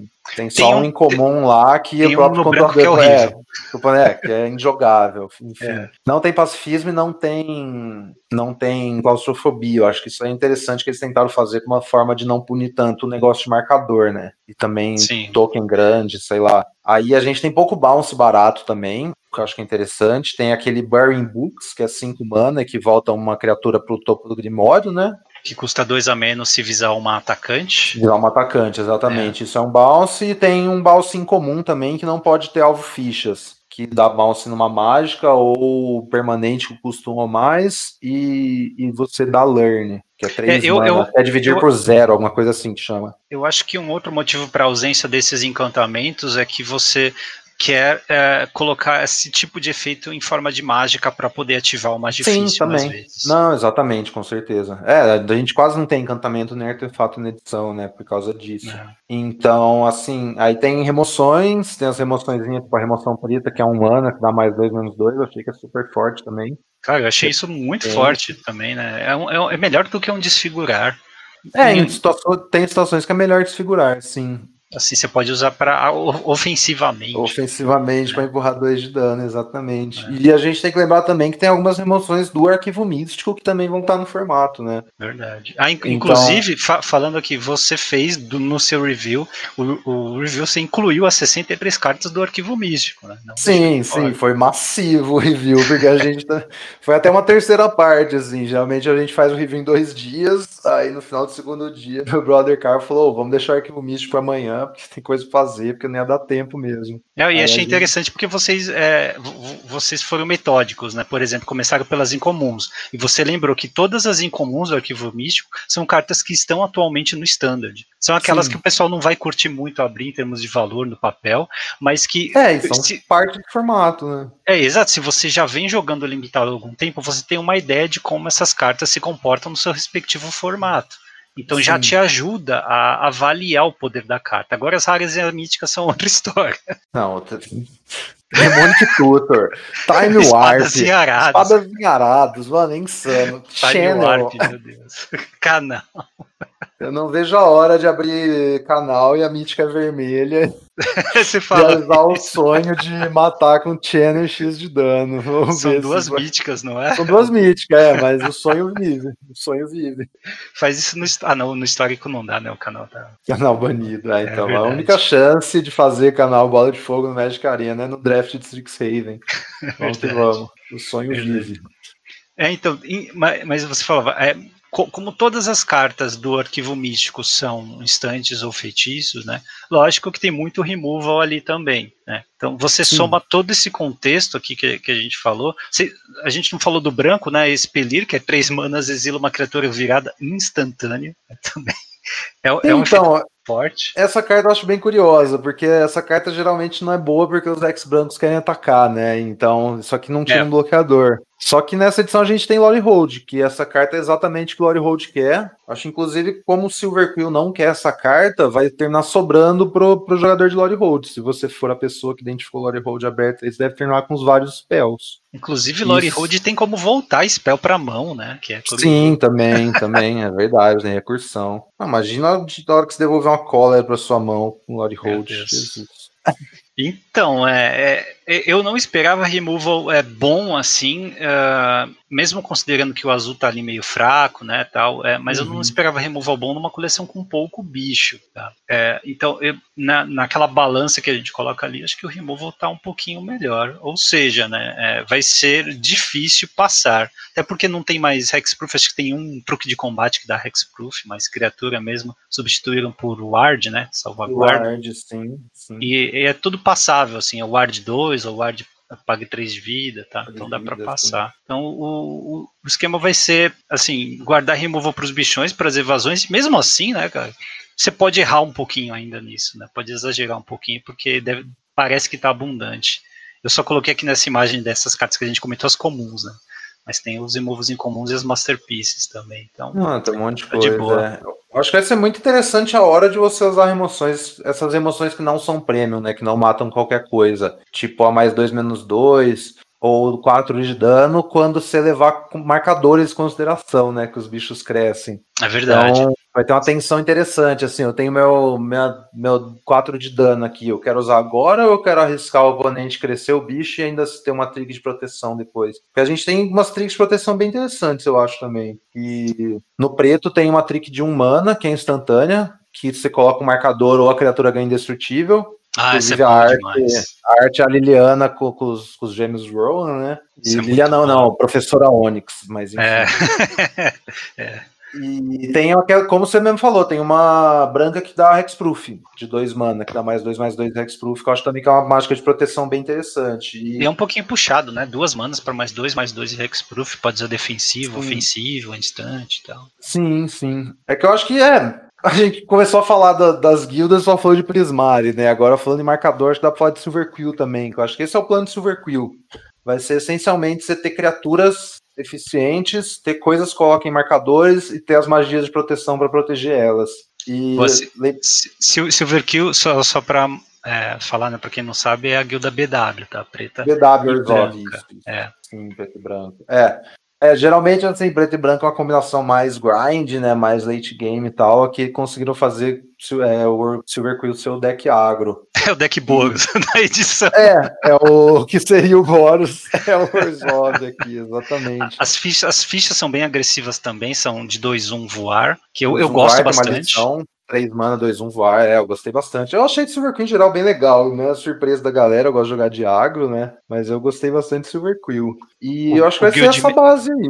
O Guild Mage de Silver Quill põe mais um mais zero, dá mais um mais zero pra um bicho. Dá né? mais um mais tá zero. O... Acho que é importante lembrar dos, dos estudantes prodígio das, das escolas, né? Ah, é um é mais comum. É, tem um outro ciclo também que esses estudantes prodígios, né? O da Prismário, da Prismário não pareceu tão relevante quando a gente está fazendo o rolê do Prismário Tempo, né? Que ela copia mágicos voltando para a mão. Agora, o, o estudante Silver Quill, eu acho que é muito chave. Ele é uma criatura dois manas, é uma branca e uma preta, 2/2 com vínculo com a vida, ameaçar e tem uma outra habilidade que é mágicas que você conjura que tem como alvo uma criatura custam dois a menos. Bem forte. E assim, surreal. Não só mágicas, isso quer dizer tanto as suas tricks, né, nas suas criaturas, as suas coisas de marcador, quanto as suas remoções nas criaturas do oponente. Exato. Então, assim, fortíssimo. E lembrando também que essas coisas de aumentar poder e resistência, tipo equipamento em Call de Rain, ou tipo marcador aqui em Strixhaven, são melhores quando você bota num bicho que tem habilidades, né? Porque você também tá dando. Então você bota o seu marcador numa criatura com lifelink e ameaçar, é como se você também estivesse dando lifelink e ameaçar para os marcadores. Exato. Assim,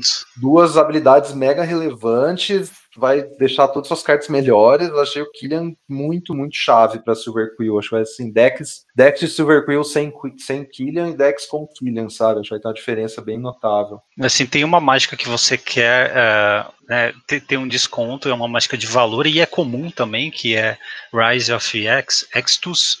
Uh, esqueci o nome em português, mas é um feitiço de seis manas e é híbrido, né? O, o, o Silver Quill, eu ia falar Orzhov já. Mas você exila um bicho, exila um instante feitiço no cemitério, em, em, qualquer cemitério também, e aprende. E aprende. Sabe o que, que eu acho, na real? Que isso aí é outra cilada que colocaram, que apesar de ser uma carta Silver Quill, em aparência, ela é uma carta que joga muito melhor no Lore Hold ou no Ether Bloom.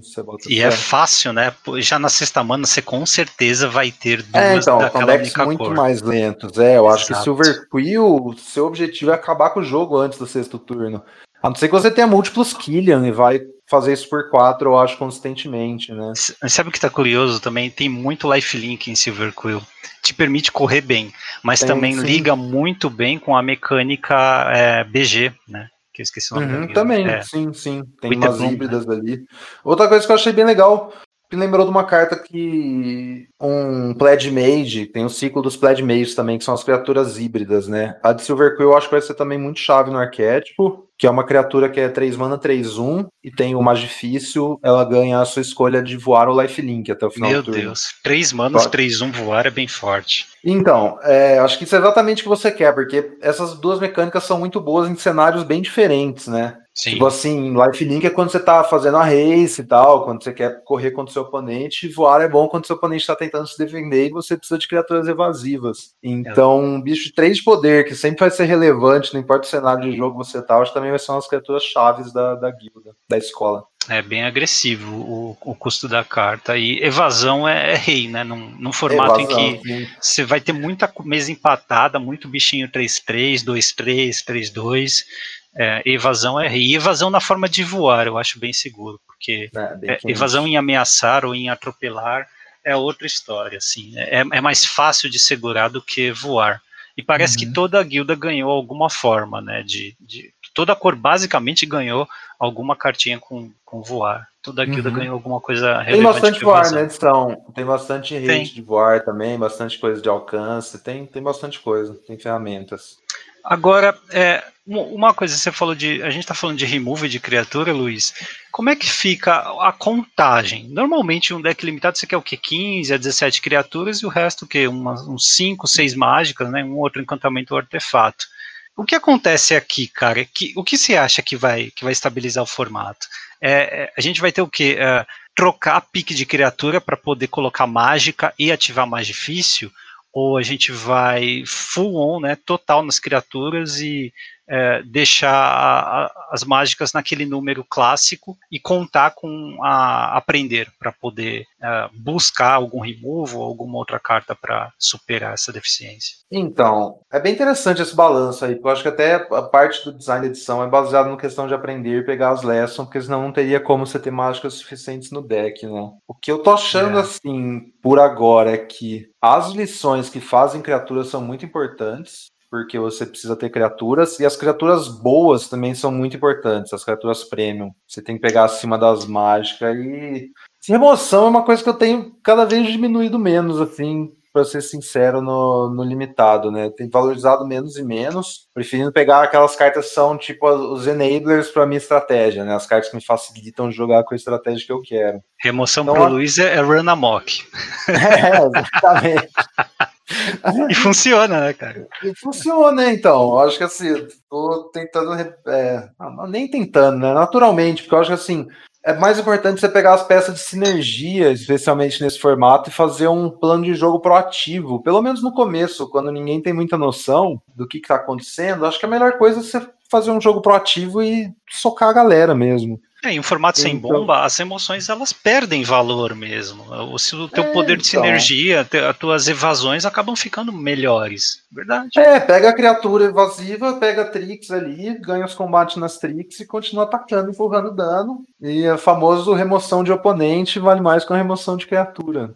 Mas você acha, eu acho que é cedo para perguntar isso, mas vamos lá. Você acha que nesse formato específico a gente vai ter aquela inversão de no primeiro pique parar de ficar buscando removal ou é, top removal e começar a olhar especificamente para uma guilda, tipo, vou pegar uma carta híbrida aqui, mas que só, só, só joga em uma guilda, ou uma carta até de duas cores, porque uhum. o valor dela é tão melhor do que esse removal premium incomum, que se eu acabar nessa guilda, é, ela é uma carta assim, é, ela é A no, no deck, ou ela é A menos para mim, ela é extremamente necessária e ela vai dar mais vantagem de carta do que o um por um do removal. Você acha que a gente está chegando nesse ponto de inflexão aqui? Eu acho que a gente já chegou algumas edições atrás, a galera ainda não se ligou que Olha. não é o, não é o não é o fim de tudo no, remo, no limitado assim, sabe?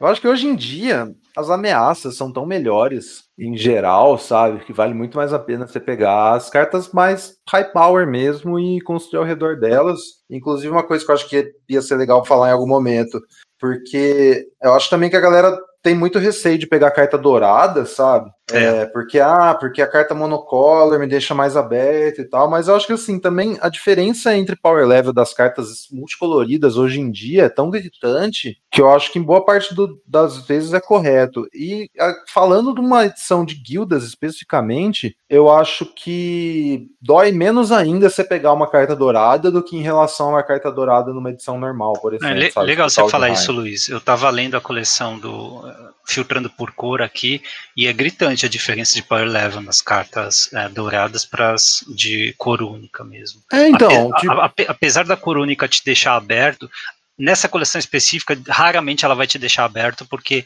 mesmo as de única cor, elas são voltadas, elas jogam muito melhor em uma guilda do que em outra. Em uma guilda do que outra, exatamente. É. Só tem duas, dois decks para cada cor, não tem quatro decks para cada cor. Exato. E, assim, e o power level é muito diferente, cara. É Esses guild diferente. mages, o, que são os aprendizes, os dois guild mages, né? Que cada cor tem, tem dois basicamente. Sim.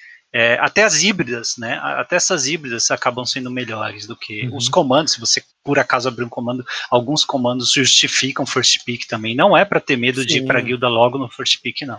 Não, eu também acho que não, de forma alguma. E também você não nesse formato especial você não pode ter medo também de abandonar sua guilda, eu acho, porque como assim só são cinco escolas, pensa que são oito pessoas na mesa e são cinco escolas. Então, assim, algumas escolas vão ser draftadas por mais de uma pessoa, é. só que eventualmente uma escola, você vai ser a pessoa sozinha nela, matematicamente, né? Porque já que são Sim. cinco escolas, não tem dez jogadores. Então, pelo menos uma escola vai estar tá aberta. Se você identificar qual é a escola que você vai ser a única pessoa draftando, você vai ter o dobro de cartas douradas que qualquer outra pessoa na mesa que está brigando Exato. com aquela escola por alguém. Então acho que isso também é interessante. E uma coisa que eu ia falar antes, antes disso de curiosidade, assim, a gente dá, é. quando a gente faz o set review, a gente dá nota para as cartas, né? A, B, etc. É, a título de curiosidade, a única carta monocolorida que ganhou um A foi a Liliana. De resto, todas as cartas A ou A menos são cartas douradas ou modais, por exemplo, que são multicolor. Então, assim, Não, é, tá, poder... tá, tá bem, tá bem dispare o, o power level. Sim, então, elas, é. é. eu acho que mais que querer flexibilidade, pegue as cartas poderosas primeiro, tenta identificar ali o que, está acontecendo, que aí você vai ter pique sobrando, sabe? Pega pegue boas ameaças, pegue boas criaturas antes de remoção também. Eu acho que isso é bem Ótimo conselho, ótimo conselho. Vai ganhar draft para muita gente isso aí. Mas vamos, vamos. Fa falando em pique, Luiz, é, o que, que, você acha de lições, cara? O quão cedo a gente deve começar a pegar lição? Sei lá, terceiro pique eu já sei que eu sou Quandrix, vai, que é a guilda G. Quão cedo eu preciso pegar lição, tanto para passar sinal, quanto para uhum. garantir que eu vou ter as melhores lições é, na, no, no, no, meu sideboard? Eu, eu, eu tô te perguntando isso porque é, para mim, é, como tem muita lição comum é, uhum. da guilda e, e também é, fora da guilda, essas incolores, né? me parece o tipo de carta que vai sobrar. Eu prefiro investir na sinergia da minha guilda e primeiro pegar as cartas boas com Learn e depois as lições. assim, sem jogar a coleção, essa é, é, aí que eu parei entendeu? Tá, eu, eu tô uhum. pensando assim, é, se por acaso às vezes você abre aquela lição mítica que justifica você ir um pouco mais agressivo nas cartas de aprender e tal, mas para mim eu tô assim, eu vou esperar um pouquinho mais antes de começar a pegar a lição agressivamente, porque eu uhum. não gostei muito das cartas de aprender, é, da maioria delas na, na raridade comum e incomum também, Sim. Assim. Eu preciso ter Sim. boas lições para justificar que eu queira jogar. Não, então, eu acho assim, pensar Acho que o tier maior que você pega são os payoffs, né? As cartas poderosas, tal, as melhores cartas da guilda. E aí tem assim, tem que considerar que tem dois tipos de cartas de aprender e dois tipos de lições, as boas e as ruins. Yeah. E, de certa forma, nenhuma lição é ruim, porque o que uma lição que você ainda não tem te dá é mais situações como é que ela fala? O que a gente chama de coverage, né? Então, assim, digamos que você pega uma lição que destrói artefato ou encantamento. Você quase nunca vai pegar aquela carta do seu side com uma carta de aprender. Só que quando você pegar, ela vai ser muito poderosa.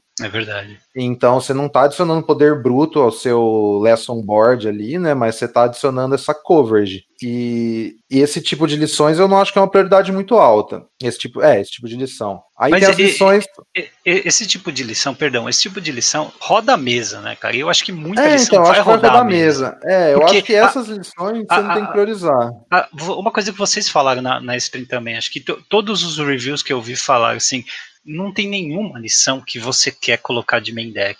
Não, de forma alguma. Então nenhuma, elas não. naturalmente vão rodar a mesa, porque as, no, no, nos early picks, na primeira rodada do, do, dos boosters, ninguém vai querer ficar gastando pique com carta de sideboard, então, a não ser que a sua guilda então. esteja exaurida, né? Uh -huh. Aí você quer garantir. Mas normalmente você não quer picar carta de sideboard tão cedo. Então, eu acho que essas são ruins, né? Você não quer pegar tão cedo. Mas, assim, acho que a partir do momento que você tem mais cartas de learn, mas isso é depois no draft, né? A partir do momento que você tem mais cartas de learn, essas cartas ficam mais atraentes que você já tem as melhores. o que eu acho que são as lições que você quer pegar cedo são as lições boas, que são especialmente as que botam ficha, porque são efetivamente criaturas que você pode pegar do side. E tem duas lições incolores que eu achei assim que são melhores do que as outras, que são Quais? aquela que pega terreno no deck. Ah. Aquilo eu quero em qualquer deck, basicamente. Qualquer deck que eu for montar, eu gostaria de ter acesso a uma daquela, porque ela te torna qualquer carta de learn num saia da zica, sabe? É três manas, pega um terreno Não, é dois mão, mana. Né? Duas. É dois manas, é. você pega um terreno do deck, põe na mão e você ganha Boa. dois de vida. É, aquilo lá é um saia da zica agora, grátis, para qualquer deck que você tem algumas cartas de learning. Então, e o dois de vida é, é, melhor na guilda BG ainda, né? Que tem uns triggers. É, legais. dois de vida ainda é um bônus na BG, mas assim, qualquer é. deck te ajuda a aliviar um pouquinho de tempo que você perdeu fazendo aquilo, né? É. E eu acho que a lição que põe marcadores também é, vai ser bem legal. Acho que inclusive até Silver Quill talvez até queira mais de uma para você ter acesso, mas acho que inclusive em outros decks é uma coisa que você pode querer em algum momento, assim, que ela é três mana, você bota dois marcadores numa criatura e ela ganha vigilância até o final do turno. Ah, é. Essas lições é, essa... eu vejo sendo piques altos, uh, as lições que botam. Mas acho que ainda assim, não acima das boas cartas da guilda, mas sabe, as cartas mais centrais mesmo, as incomuns premium, é, ou então as cartas de learn que são muito boas, porque tem algumas cartas de learn que são boas e a grande parte é filler também. Né? Exato, eu tive a impressão de que a maioria das cartas de aprender são menos do que uma carta, e a maioria das lições uhum. também, assim. É como se cada uma fosse 75% é, de uma carta. Mas quando você só tá, só tá gastando uma carta para castar as duas, então você acaba tirando uma Sim, carta e meia, mais ou menos. Esse negócio de, de não de das, das cartas não querer, você não querer botar no seu main deck é intencional, exatamente para isso. para diminuir de certa forma. Porque se fossem duas cartas inteiras, ia ser tipo aventura, que é quebradíssimo, sei lá. é. Você pode escolher. É, né, então, né, mas eu acho que mais o valor de, de lesson learn tá mais nessa modalidade, assim, porque quando você tem algumas lessons diferentes no seu side, todas as cartas de learn têm todos esses modos diferentes, então elas ficam mais fáceis, né? Acho que é. grande parte do valor da mecânica tá aí. Mas assim, ao mesmo tempo tem umas cartinhas de lesson que eu acho que são bem relevantes, tipo, de learn, aliás, tipo, sei lá, tem um feitiço, dois mana, ganha quatro de vida e você aprende. Isso eu não, não acho que vale uma carta. Eu, eu gostei do bicho, tem um bicho, acho que é comum, duas manas, dois, um. Uh, entre é incomum, incomum, branco, né? sensacional. Né? Essas são as melhores cartas de learn. Eu acho esse bicho. Essa carta é uma carta que eu acho é... que, assim, por exemplo, essa é uma das cartas de learn boa que você pega acima das lessons boas, sabe? Então meio que seria essa a ordem, e... assim, tipo, cartas boas pra escola, aí learn bom, aí lesson bom, aí depois vem o resto. Aí o resto é mais contextual, Verdade. Sabe? Mas eu acho que assim. No caso, de, no caso desse bicho branco, é um dos raros exemplos de que você quer o bicho independente da, da, da, da guilda que você vai, né? Tanto em. Eu tô falando do guilda e Boros ou Orzhov. Sim, sim. é difícil chacoalhar isso para uhum. fora, mas esse é um exemplo, né, que você quer tanto em uma quanto em outra, até porque ele permite curvar bem, né, tem lição de três manas nas duas nas guildas, duas, inclusive. É, e o fato das lições é. ser híbridas também acho que é super legal, porque, como você falou, você bota a lição Prismari no seu deck Quandrix, que é rampar, você tem uma curva muito boa que é, tem a mágica de Learn Quandrix, que você pega uma floresta e põe em jogo, por três mana, e tem Learn, aí você já pega a lição Prismari que bota um elemental por cinco mana, então é uma curva ah, natural que você bota um 4-4 no turno 4 e gastando uma carta só. Isso ainda ganhou um terreno ali pro resto do jogo. É, isso é bacana. Uma outra parada de sinergia é que você pode uh, encher de lições e de aprender também quando você tem bons payoffs de uh, mais difícil.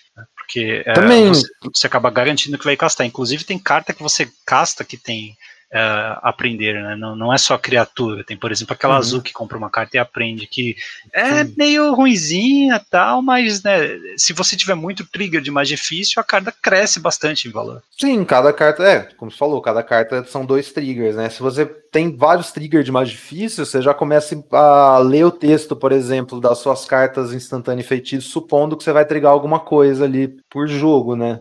Exato. Então é isso é uma coisa bem sutil. Cada carta de mais difícil no seu deck melhora todas as suas instantâneas de feitiço por aquele trigger que você tá ganhando. Isso é uma dinâmica bem interessante também. E falando em trigger, cara, eu tô embasbacado com o melhor aprendiz na minha visão, que é o Quandrix, cara. E o trigger de mais Putz, o, o, trigger de mais difícil dele, você olha as três do topo, pega um terreno.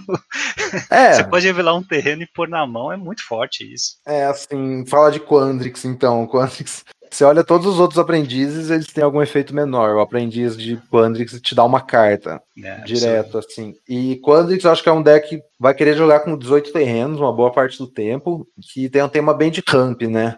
É então, verdade. Tanto de ramp é. quanto de jogar com terreno extra.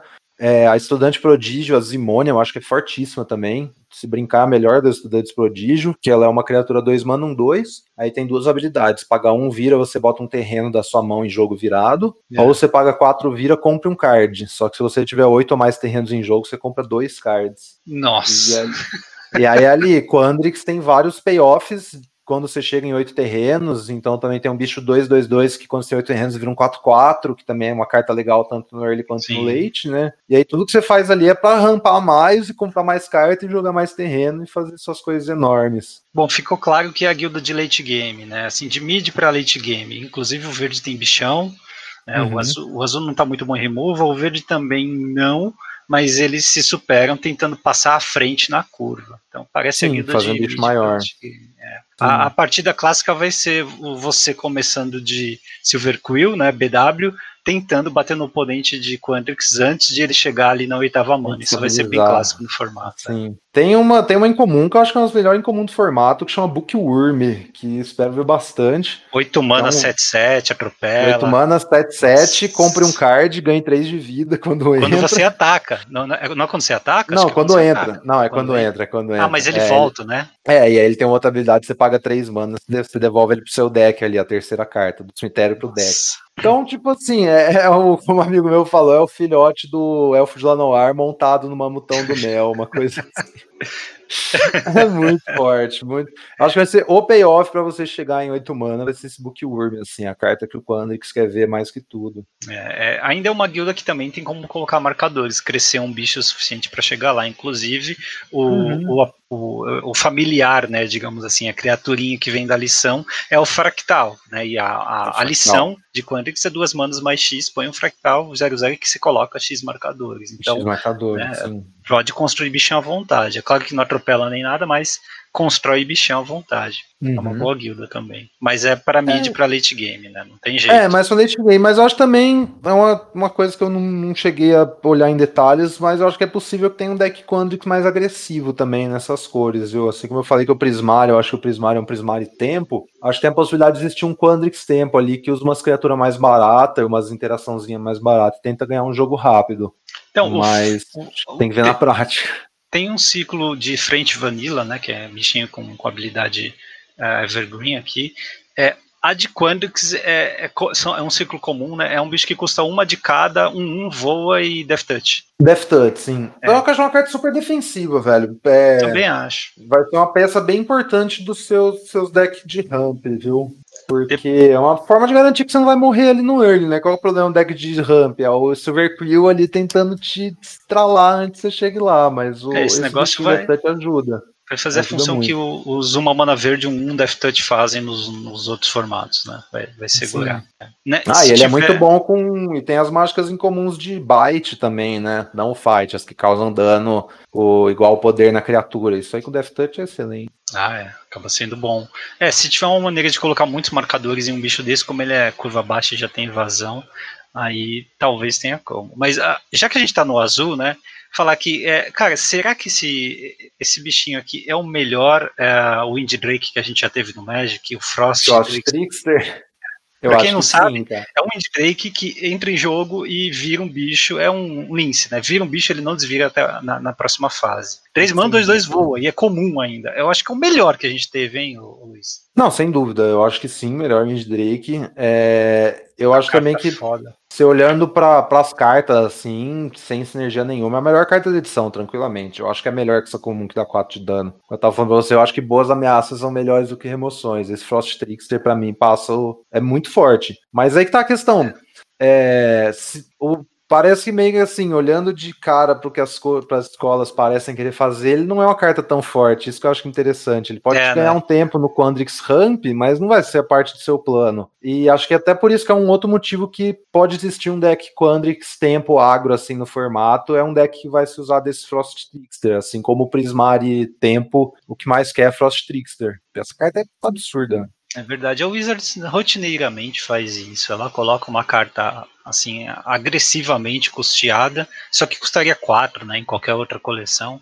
Mas ela faz isso quando não tem uma casa muito é, muito óbvia dentro do, do limitado, né? Direto ela faz sim. isso. Mas por exemplo, em cubo só que pode jogar, né? Em formato ah, sem dúvida. Como pauta, Ixi, muito bom. É, muito bom. Tem umas coisinhas interessantes também na coleção que é, dá vontade de. Uma hora a, a, gente vai acabar draftando deck assim, né, Luiz? Por exemplo, com esse Show of Confidence aqui. pra quem sabe, é, é, uma carta branca, monobranca, duas manas instante. Quando você casta isso aqui, você copia para cada outro instante o feitiço que você castou esse turno. E aí você pode escolher novos alvos. E o que, que a mágica faz? Coloca marcador mais um, mais um na criatura alvo, ela ganha vigilância até o final do turno. então é certeza que é, é, bem spicy, né? Mas dá vontade de Não, fazer um eu tava bolando um deck assim hoje, a hora que eu tava preparando lá. Tava preparando um artigo para Cards Helm, inclusive, acho que deve sair nos próximos dias, até desenhando os primeiros decks do formato.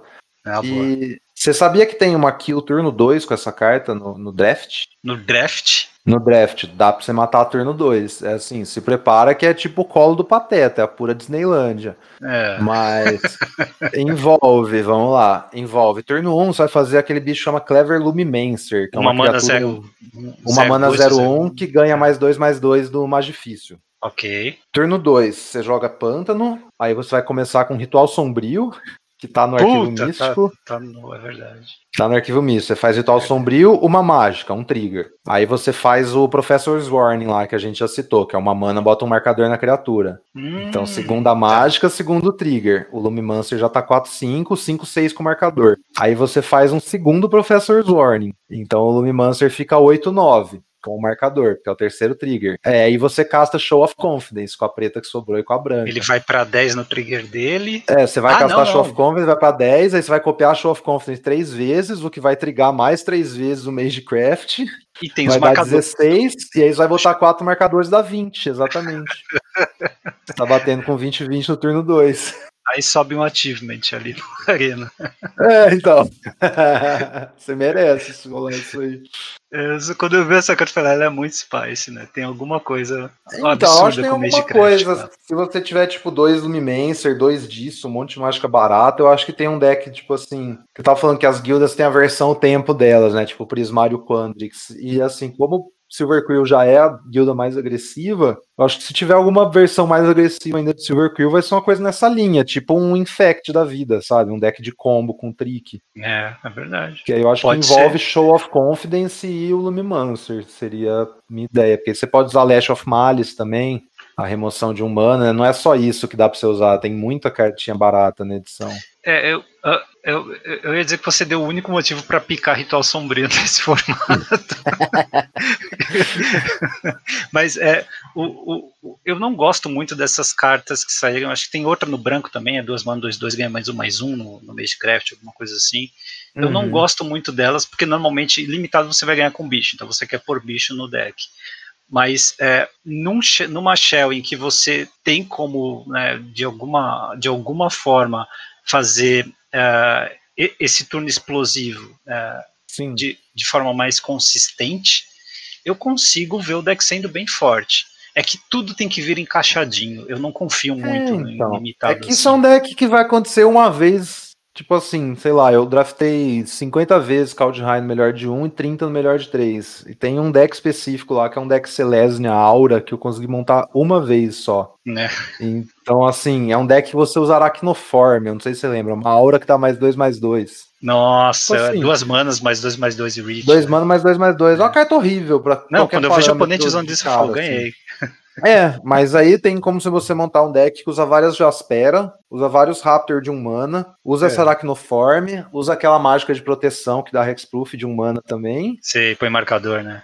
Põe marcador e usa King Harold's Revenge, que dá mais X, mais X, mais, mais X, mais X pra uma criatura e atropelar até o final do turno, sendo X o número de criaturas que você controla. E aí você usa aquela mágica branca da Kaia que dá golpe duplo. Então, ah, assim, tá, tá. é uma coisa bem parecida. Você tá tentando montar um deck de combo, tipo de Infect, que você vai fazer uma criatura enorme e bater de uma vez. Isso funciona, isso funciona surpreendente muito bem. Fiquei até surpreso com o deck em ação. fiz tipo 6-3, eu acho, com o baralho. É, mas não acontece em geral. Não adianta você sentar num draft e falar, vou montar isso aqui. Isso aqui é tipo uma estratégia de saída, porque eu, eu imagino que Show of Confidence e que o Lumimancer lá não sejam cartas que a galera vai priorizar em geral, porque elas só entram nesse deck específico. Então, é algum dos seus 50 drafts, você vai ver que esses bichos estão vindo e vai montar esse deck. E é isso, sabe? Acho que essa é exatamente a graça do draft, velho. São esses decks, sim, sabe? Sim. E o, o que, o, o, que acontece é o que acontecia também com a, a, o golpe da Kai em Kaldheim é que é, às vezes isso é uma, uma estratégia de saída contra um deck muito agro também, que não vai deixar blocker, né? É, uhum. E que não sabe o que você está planejando fazer. Porque contra decks mais mid-range control, eles vão ter mano aberto, vão ter remove, alguma interação, algum blocker. Esse tipo de estratégia aqui funciona normalmente contra o deck agro. O cara fala, ah, o cara vai abrir aqueles é, vai dar aqueles 14 de dano, né? Aquele Alpha Strike ali para te deixar 6, 7 de vida. E aí na volta você garante o jogo. Na volta você faz um monte de coisinha e vira. Ah, é mó divertido. Tira print screen. Ah, lógico. Bota no Twitter, por que não? É. Aliás, você falou da Kadzhelm, eu vou deixar link aqui também que você escreve na Kadzhelm também. Né? Uhum, ah, demorou. Esse artigo aí deve sair acho que amanhã, ou então, sei lá, quando sair o podcast já deve estar no ar já.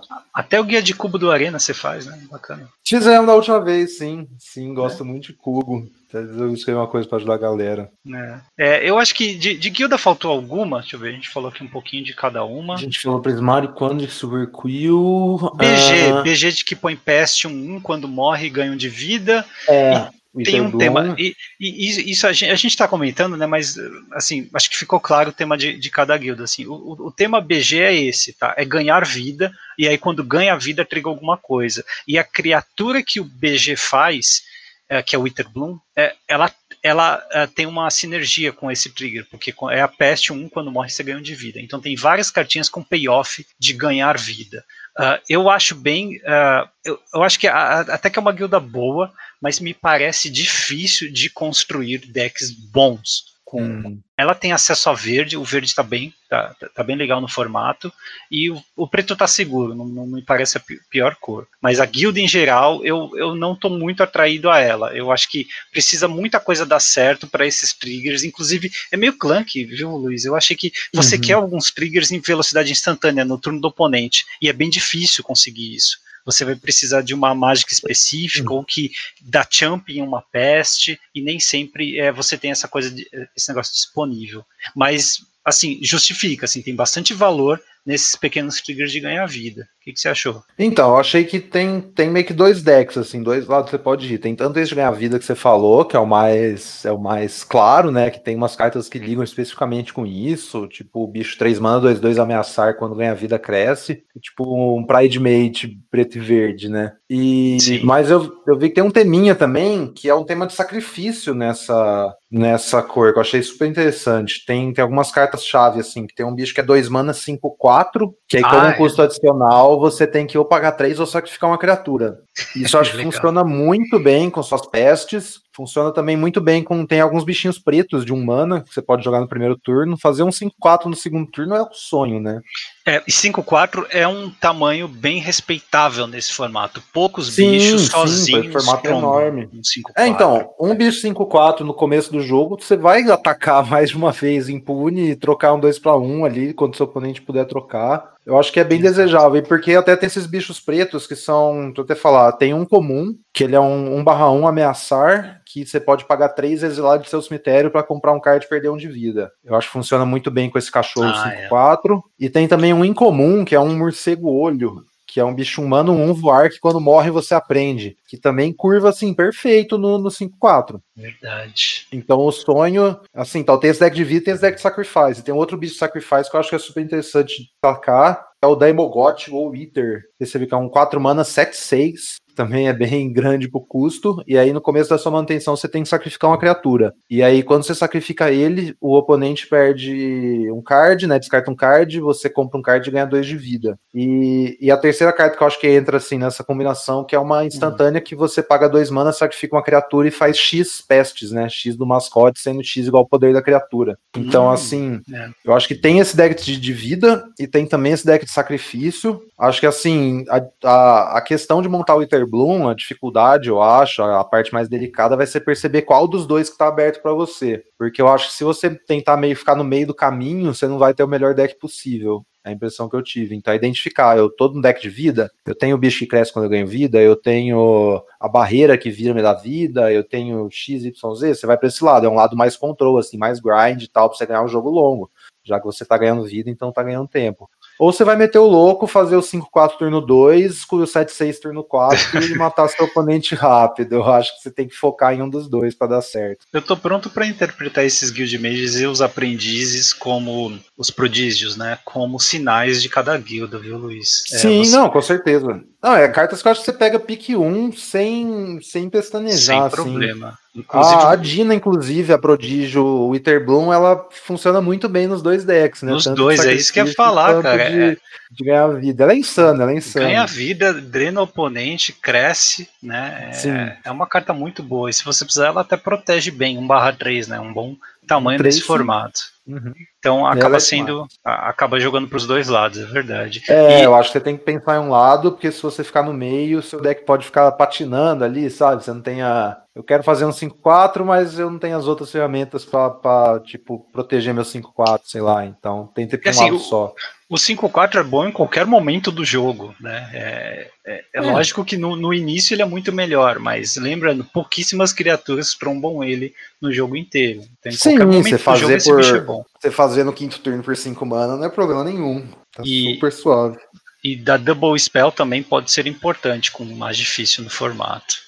Inclusive, Sim, é, tem umas aberturas, tem a, a mágica de summoning, né? Que de 3 mana faz duas pestes também. É muito legal você fazer ela no turno 3, porque você aprendeu no turno 2, aí turno 4 você faz o 5-4 já faz outra coisa, e aí então você tá indo pra frente do seu oponente. É, essa é a lição BG. Inclusive, eu, eu acho difícil outra guilda querer essa lição BG, viu? Eu acho que ela é muito específica mesmo para BG. Sim, sim, pensando bem, sim. sim. Por exemplo, a, a, azul e verde, né? Eu consigo ver, de repente, você está precisando de um drop alto, tal, ou tá faltando lição na sua guilda, é, na, na, sua escola Izete, né? Então aí você, você pega o Fractal Summoning. Mas essa aqui que invoca duas pestes é difícil. É, para é. curva até que pode ser bom sei lá, se você tem um, se você tá em Silver Quill, você precisa de alguma coisa na curva 3 e uhum. tem como colocar marcador e pompar o time, até que vai, mas me parece é. muito mais focado, muito mais valor em, é. em BG. Sim, sim, é. também concordo com você. Cara, e por fim, então, o Hold, né, que é Boros. Boros, incrivelmente, parece até que contraria a, a, a, a Color Pie, tá de recursão. Sim. Sim, como é comprometido, as escolas deviam ser diferentes das guildas, né? E Lord Gold acho que é mais radical, assim, nesse, é verdade. nesse design da Wizards. As então, fichas são é, 3-2, né? Aí você fala, pô, tá bom, Boros é agressivo, 3-2. É, é. Mas a guilda não me pareceu tão agressiva assim, não, viu? É, dá para jogar agressivo que... com ela, mas não é ah. o único viés dela. É, eu acho que assim, dá para jogar agressivo, assim como as outras guildas, mas o que eu vejo é que o plano principal é o negócio de você ficar fazendo recursão e voltando coisa. Aí tem o estudante prodígio lá também, né? Que é o Quintorius, o elefantinho. Que, Cinco que manas, dois, quatro, espíritos ganham mais um, mais zero, né? Uma estática. Ele não é espírito, mas tem inclusive a sua ficha que você faz é um espírito.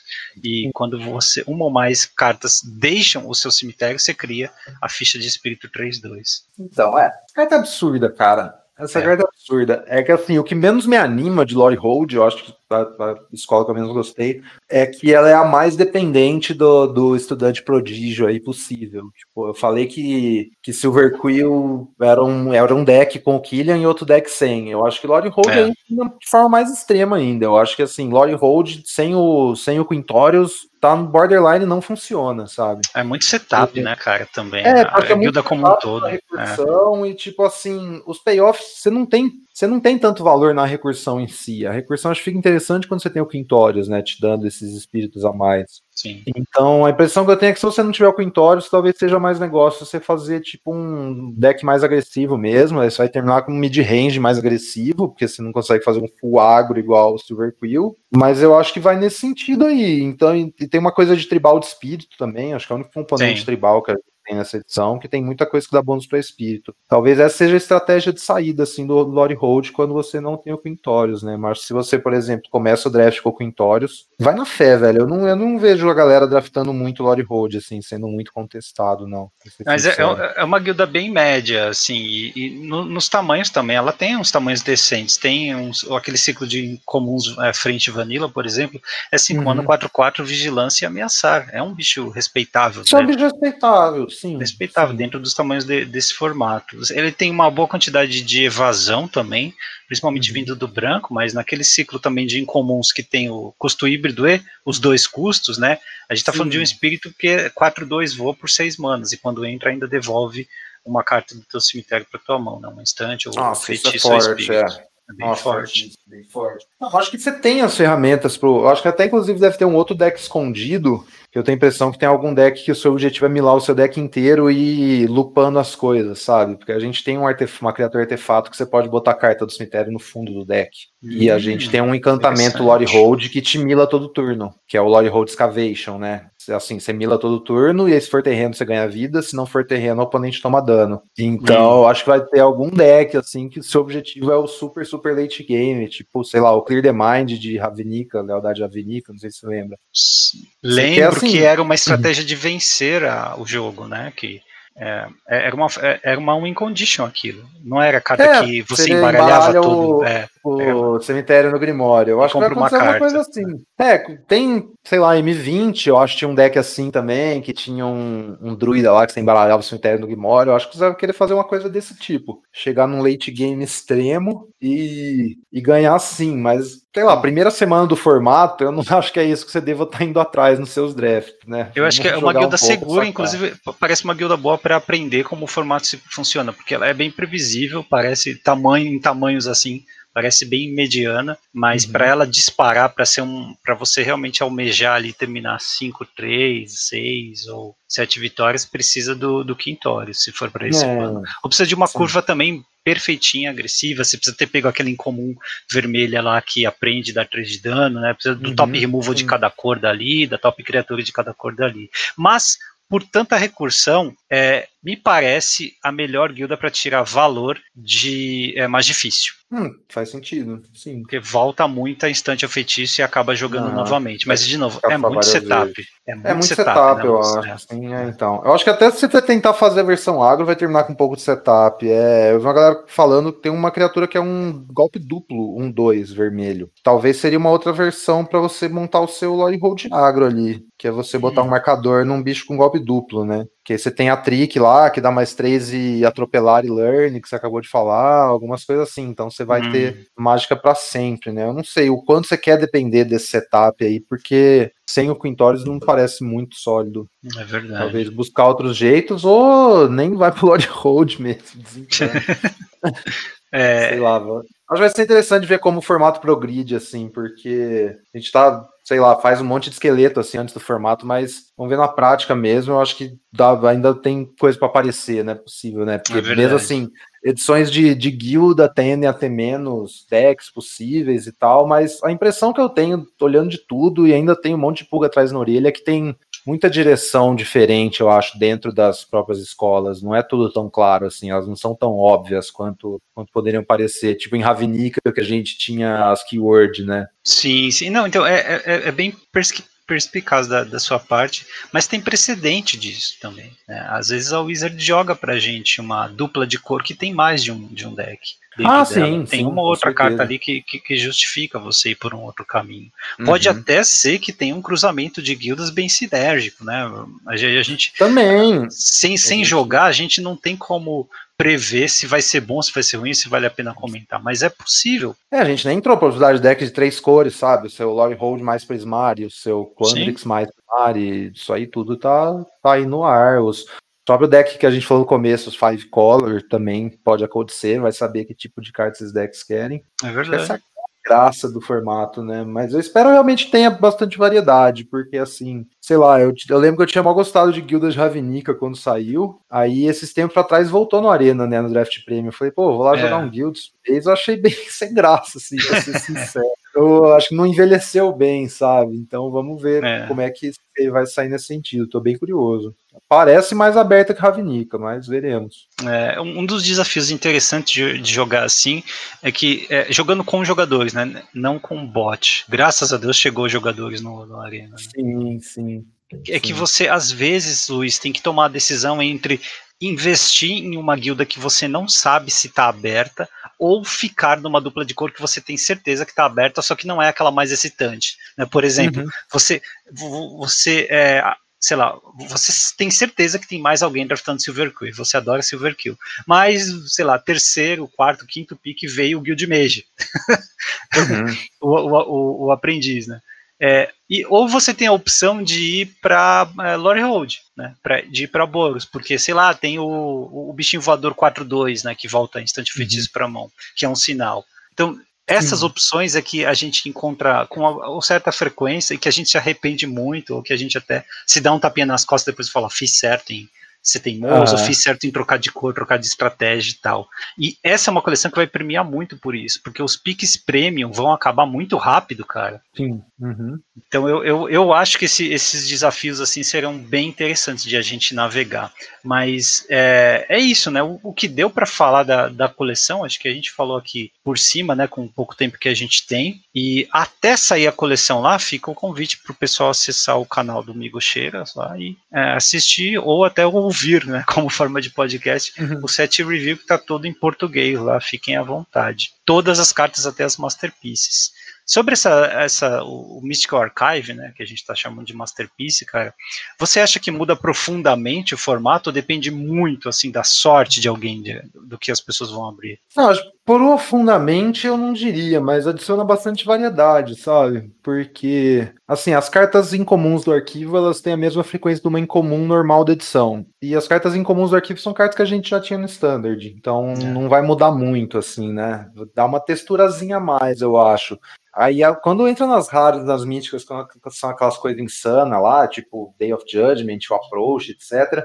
É, eu acho que é tão infrequente que vai ser mais uma coisa assim, de uma vez você vai abrir tal carta, tipo approach, vai montar um deck ao redor de approach, mas você não vai ver isso com frequência, sabe? Às vezes você vai jogar com alguém contra o approach e é tipo isso, sei lá, em 50 drafts, ou você nunca vai ver um approach, sabe? Eu acho que é mais uma coisa assim, é tipo mais parecido com, eu não sei se eu tenho a impressão que a mítica do arquivo é mais rara que uma mítica normal da edição, mas eu não tenho certeza. Mas eu acho que vai ser coisa assim, é mais para dar uma variedade no formato, porque no final das contas são tudo instantâneo e feitiço, né? Sim, sim. Então, acho que ela. Aí, sei lá, o NSV ou o Sem Black, algum maluco desses, vai montar um deck de Minds Desire no formato uma vez e a gente vai achar da hora.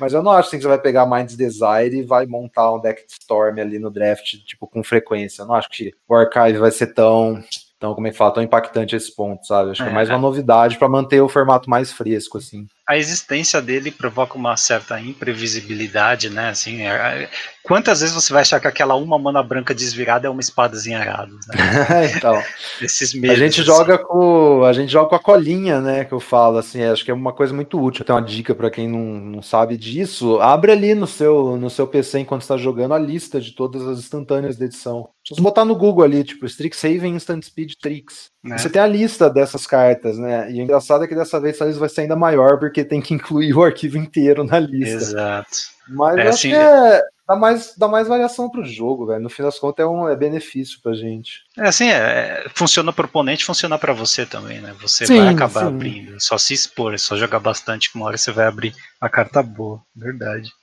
É, joga bastante, você vai ter todas as cartas Ô Luiz, para terminar aqui, para ser polêmico, mas só se você quiser, dá para ranquear aqui, vai versão alfa, pré-alfa, dá para ranquear as, as, escolas de magia aqui? Ranquear as escolas, tá? É, eu, sei, eu, sei, que você vai querer jogar de Silver Quill porque é o seu estilo, você gosta de deck agro, é, é a filosofia do, é, do, do Mike Turia, né? Bater para dois, né? Duas mandas, dois, bater para dois.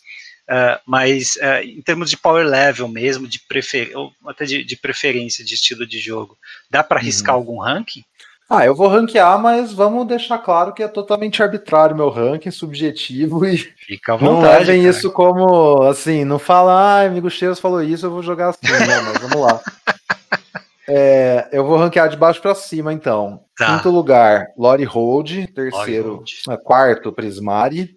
Terceiro, Quandrix. Segundo, Silver Quill. Primeiro, Witherbloom. Witherbloom? Foi o que eu mais gostei, foi o Witherbloom, cara. Uau. Eu mais tô animado para jogar, porque a galera sabe que eu gosto de um Sacrifice também, né? Quem já me viu jogando uns construídos aí. Parece a, a, mais difícil de jogar com. Então, eu tô bem animado para ver também. Isso, lógico, vai mudar. Daqui a duas semanas eu posso estar pensando outra coisa, mas, assim, antes de jogar com as cartas, esse é o meu top 5. Ah, que legal. Eu gostei bastante de Silver Quill. Tá ali no topo também. Silver Quill é mara. Não, adorei também. Não vejo a hora de curvar a porrada na galera. É, é, um, é, um, é, muito legal ver em formatos em que você tende a travar a mesa, como foi Kaldheim, né, muitas vezes com mesa travada, uhum. algum deck agro se sobressaindo. Né? Como é que você vai fazer para um deck agro sair daquele uhum. board stall? Né? Às vezes até sem, sem uma evasão específica, você vai precisar usar um truque de combate e tal. Então é, é, é, bem legal de ver, supera as nossas expectativas de como o formato se deve se comportar na, na Nossa, sim. Você olha aquele deck cheio de bomba, mas perde para um monte de bichinho barra 1, 2 barra 2 e umas tricks. Isso aí é muito massa, né, cara? Cê, cê, o oponente morre com seis cartas na mão, né? Várias, é, várias recursões. Tá mão vazia ali, ó, só é assim mesmo. É, bom, para finalizar, ô Luiz, é, você, nós não temos evento de Early Access, a Wizards parece que descontinuou por enquanto Sim. o programa. É, mas o pessoal que quiser te ver draftando, você deve ter acumulado, você sempre comenta, posta seus resultados, né? Você acumula gemas aí para poder jogar bastante draft. Ah, como é que está a sua agenda de stream? Você vai transmitir agora, a partir do dia 15 ou 16, depois do, do, do segundo patch? Porque o primeiro a gente sabe que é aquela então, merda. Eu tenho problema do pet. Eu pretendo, eu pretendo tentar streamar na quinta, que eu vou estar de folga. Vamos ver se a tarde já estiver rolando a arena, eu vou estar lá jogando. Se tiver estável. Estiver estável, estarei jogando na quinta, sem dúvida. Vou ter o dia inteiro vago para isso. E aí, sexta-noite, eu não vou, não vou aguentar chegar à noite, não jogar mais um pouquinho. E final de semana, estamos lá, o maior horas possível, assim, começando no começo da tarde até no comecinho da noite. Massa, vai masterizar o draft rapidinho. Ah, vamos que vamos. Massa. É tipo, lançamento de edição é tipo Natal, assim, pra criança, né, velho? É o brinquedo novo chegando na sua casa, então vamos que vamos. é, Jogar tem que ser sem parar. É, jogador de Magic é mimado, né? Tem uns cinco natais por ano. É, então. e aí, para quem não conseguir acompanhar ao vivo também, que a gente faz assim na twitch.tv barra Cheiras, pode entrar lá no YouTube. Quase todas assim as runs mais, mais bacanas, mais bem cedidas, eu boto lá, youtube.com barra Cheiras. É o curto que você faz uma seleção prime, assim, dos do jogos que você põe no, no, YouTube. É, então, a gente, põe, a gente põe as gameplay mais interessantes, né? Você fazer um deck ruim e tomar 0-3, não acho que interessa muito mais você quiser ver esse conteúdo, também vai lá na Twitch, que direto a gente faz um 03. Fechado, os links vão estar na descrição aqui do nosso episódio também. Tá? Espero que o pessoal aproveite, jogue em limitado, tá selado, draft tanto faz, mas jogue em limitado no Arena é gratuito, você pode abrir uma conta hoje, que você vai ganhar aquela fichinha, vai conseguir jogar o seu primeiro draft é, e quem sabe, né, masterizar e, e infinito, como se diz, né, fazendo sim, resultados sim. positivos e infinito, dá, dá para chegar lá, treinando bastante, se envolvendo e masterizando o formato também. Joguem limitado, por favor. Senão o formato morre, o Wizard não faz isso não. Joguem, joguem. então, obrigado, amigo, o, Luiz, eu ia falar amigo cheio. Obrigado. É, espero aí que a gente possa conversar de novo em outras coleções, né? E é, sempre, né, é bom contar com conteúdo de qualidade em português de limitado. Né? O formato preferido é ótimo saber que tem é, gente que pensa igual, né? E que é bem crítica também quanto ao, uhum. ao formato, bem coerente, postando conteúdo direto em português. Então, obrigado aí pelo seu trabalho, boa sorte, né? E vamos que vamos, vamos dominar esse formato também. Pô, Vitor, eu que agradeço, é um prazer estar aqui. Só chamar, velho, estamos à disposição. É um prazer ficar falando também sobre o que eu gosto, que é draft aqui com você. Obrigadão. E um abraço aí pra galera do. Que a galera que tá ouvindo aí em casa. Valeuzão, galera, pelo tempo de vocês ouvindo a gente aqui. Muito obrigado. O pessoal vai terminar de lavar a louça e vai direto pro. pro é, direto pro podcast é assim. Fase final. Para você que já está de saco cheio. E a frase da semana é de um anônimo, não posso falar quem é, viu? Mas de assim: 1 mais 1 mais 1 igual a 7. Adivinha Polêmica. o deck dessa criatura. Polêmica. Adivinha o deck dessa criatura. Quase tão polêmico quanto o Mamilos. é, o jogador de Tron é uma peça mesmo, né? Não presta, é incrível. É, vamos lá, ó, foi, foi, foi legal a conversa com o Migo Cheiras, né? Ele tem umas ideias bem coerentes aí, dica aí pro pessoal acompanhar ele mesmo, tá? É, eu tô animado para essa coleção, cara. Ela tem algumas, algumas cartas de build around, né, que me deixaram, a gente conversou lá, lá na principal, que, que, me deixaram bem curioso, assim, né, aqueles achievements, sabe, se as estrelas se alinharem, se der tudo certo, aí eu drafto essas duas cartas, um deck voltado nisso, e aí faço aqueles, é, aqueles turnos impossíveis, sabe? Quando o limitado tem essas coisinhas é até legal. Uma das coisas que até ele comentou é combinar duas míticas, cara. Canal, que é uma Masterpiece, com uma mágica de X aí, que também é uma mítica da coleção. Já pensou? Beleza, que delícia. Super fácil. Canal, basicamente, jogo, canal é bola de fogo. Todo jogo. é, Masterpiece mítica já é um negócio que a gente vai ver muito pouco. Muito pouco mesmo. Então, não é, não é fácil. Mas enfim, estou é, animado aí para esse que serve para o limitado. Espero que as, as Masterpiece não arruinem o formato e que seja equilibrado, né? Olhando assim as cartas não dá para ter noção. Mas o takeaway, assim, né, resumindo, é escolha uma guilda, case com ela, né, e vá. Não tenta inventar moda, não. Escolha uma guilda e vá. Algumas guildas têm mais de um deck e outras guildas têm praticamente uma única estratégia. É só tentar montar bem montadinho, com curva e jogar ao redor aí das principais instantes e guardar removal para as bombas. Típica é, dinâmica de deck limitado, principalmente em draft, né? Então é isso. E a resposta do quiz da semana, Felipe? Primeiro tem que lembrar qual é o quiz da semana, né? Qual foi a última coleção regular na qual é, o, o Ritual Sombrio foi impresso? E eu lembro de Máscara da Mercade. Olha, e você acertou. Uhum. Parabéns. É, eu tava na dúvida mais tempo, na né? ordem das coleções do que, do que de qualquer Foi que 99 vai ou 2000, primeiro? mas né, depois de cometer o erro grotesco de Saga de Urza, né, do, do bloco inteiro, aí os designers mandam máscaras de mercado, um bloco de baixo para leve e falam: Sabe o que tá precisando no T2? Ritual sombrio. Uma carta justa. E aí Ah, se você não tem nada que fazer com as manas, é bem justo.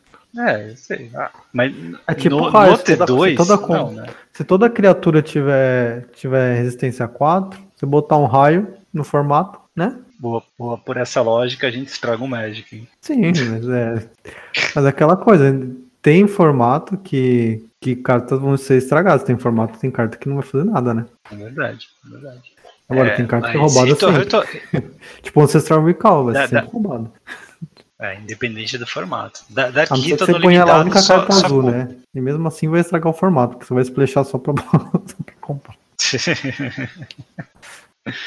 A gente tá falando que tem umas masterpieces nessa coleção que é, é first pick, né, cara? Que não tem como escapar. Tipo, Time Warp, sabe? Cinco mana azul, joga outro turno. É, é, Espadas em Arados, Demonic Tutor. Assim, Demonic Tutor é, co- é complicado, né? Ele vai ser tão bom quanto melhor for a sua melhor carta do deck. Mas mesmo assim a carta é insana, porque é a segunda cópia da melhor carta do seu deck. né? Espadas em Arados, É. removal branco de uma mana que ninguém vai esperar. São, tem umas cartinhas bem idiotas aí. É, isso dá uma, uma mexida boa no, no limitado, né? Não tem jeito. É. Raio também é uma outra, né? O oponente tá com uma branca ou uma vermelha de pé, você não vai esperar um raio ou uma espada em arado, mas pode acontecer. Então vai ter uns blowouts aí, né? Uma sensação até de feel bad. Draftei direitinho, montei direitinho, deck combo tal, tava 6-2, aí na última partida o oponente tinha uma mana branca de pé e espadas. Ou tinha uma vermelha de pé, deu raio, não esperava. Né? Não joguei ao redor. Acontece. É, é a sorte do Vai Magic. acontecer. E você tem que É. saber que O isso que acontece pros acontecer. outros acontece pra você, né? E aí você vai ter que ver se vai querer jogar em volta disso ou não, né? Se você pode. um dia da quer. caça, outro é do, do caçador. Um dia vai você que vai abrir essas cartas roubadas e vai ganhar o jogo com elas. Sim. Mas é isso, Felipe. Terminamos por aqui. Missão cumprida. Semana que vem voltamos aí com o feedback de como foi o lançamento de Strixhaven. Né? Espero não falar que deu merda no lançamento do Arena. Vou tentar na quinta-feira, mas eu não sei não. Joguem, se divirtam, aproveitem a coleção nova. Mais um Natal. Não usem, não usem Linux. Quem gosta do Arena, não use Linux. É isso, Felipe. É tipo isso, mas ainda, ainda vai ser lançado. Vai ser lançado. É, E obrigado, como você diz, obrigado pelos peixes. Ah, por que Hack dos Cash? Porque aqui é BR. Porra, quase que eu esqueço, hein? Então valeu, Felipe. Obrigado a todo mundo. Até a próxima. Falou. Valeu!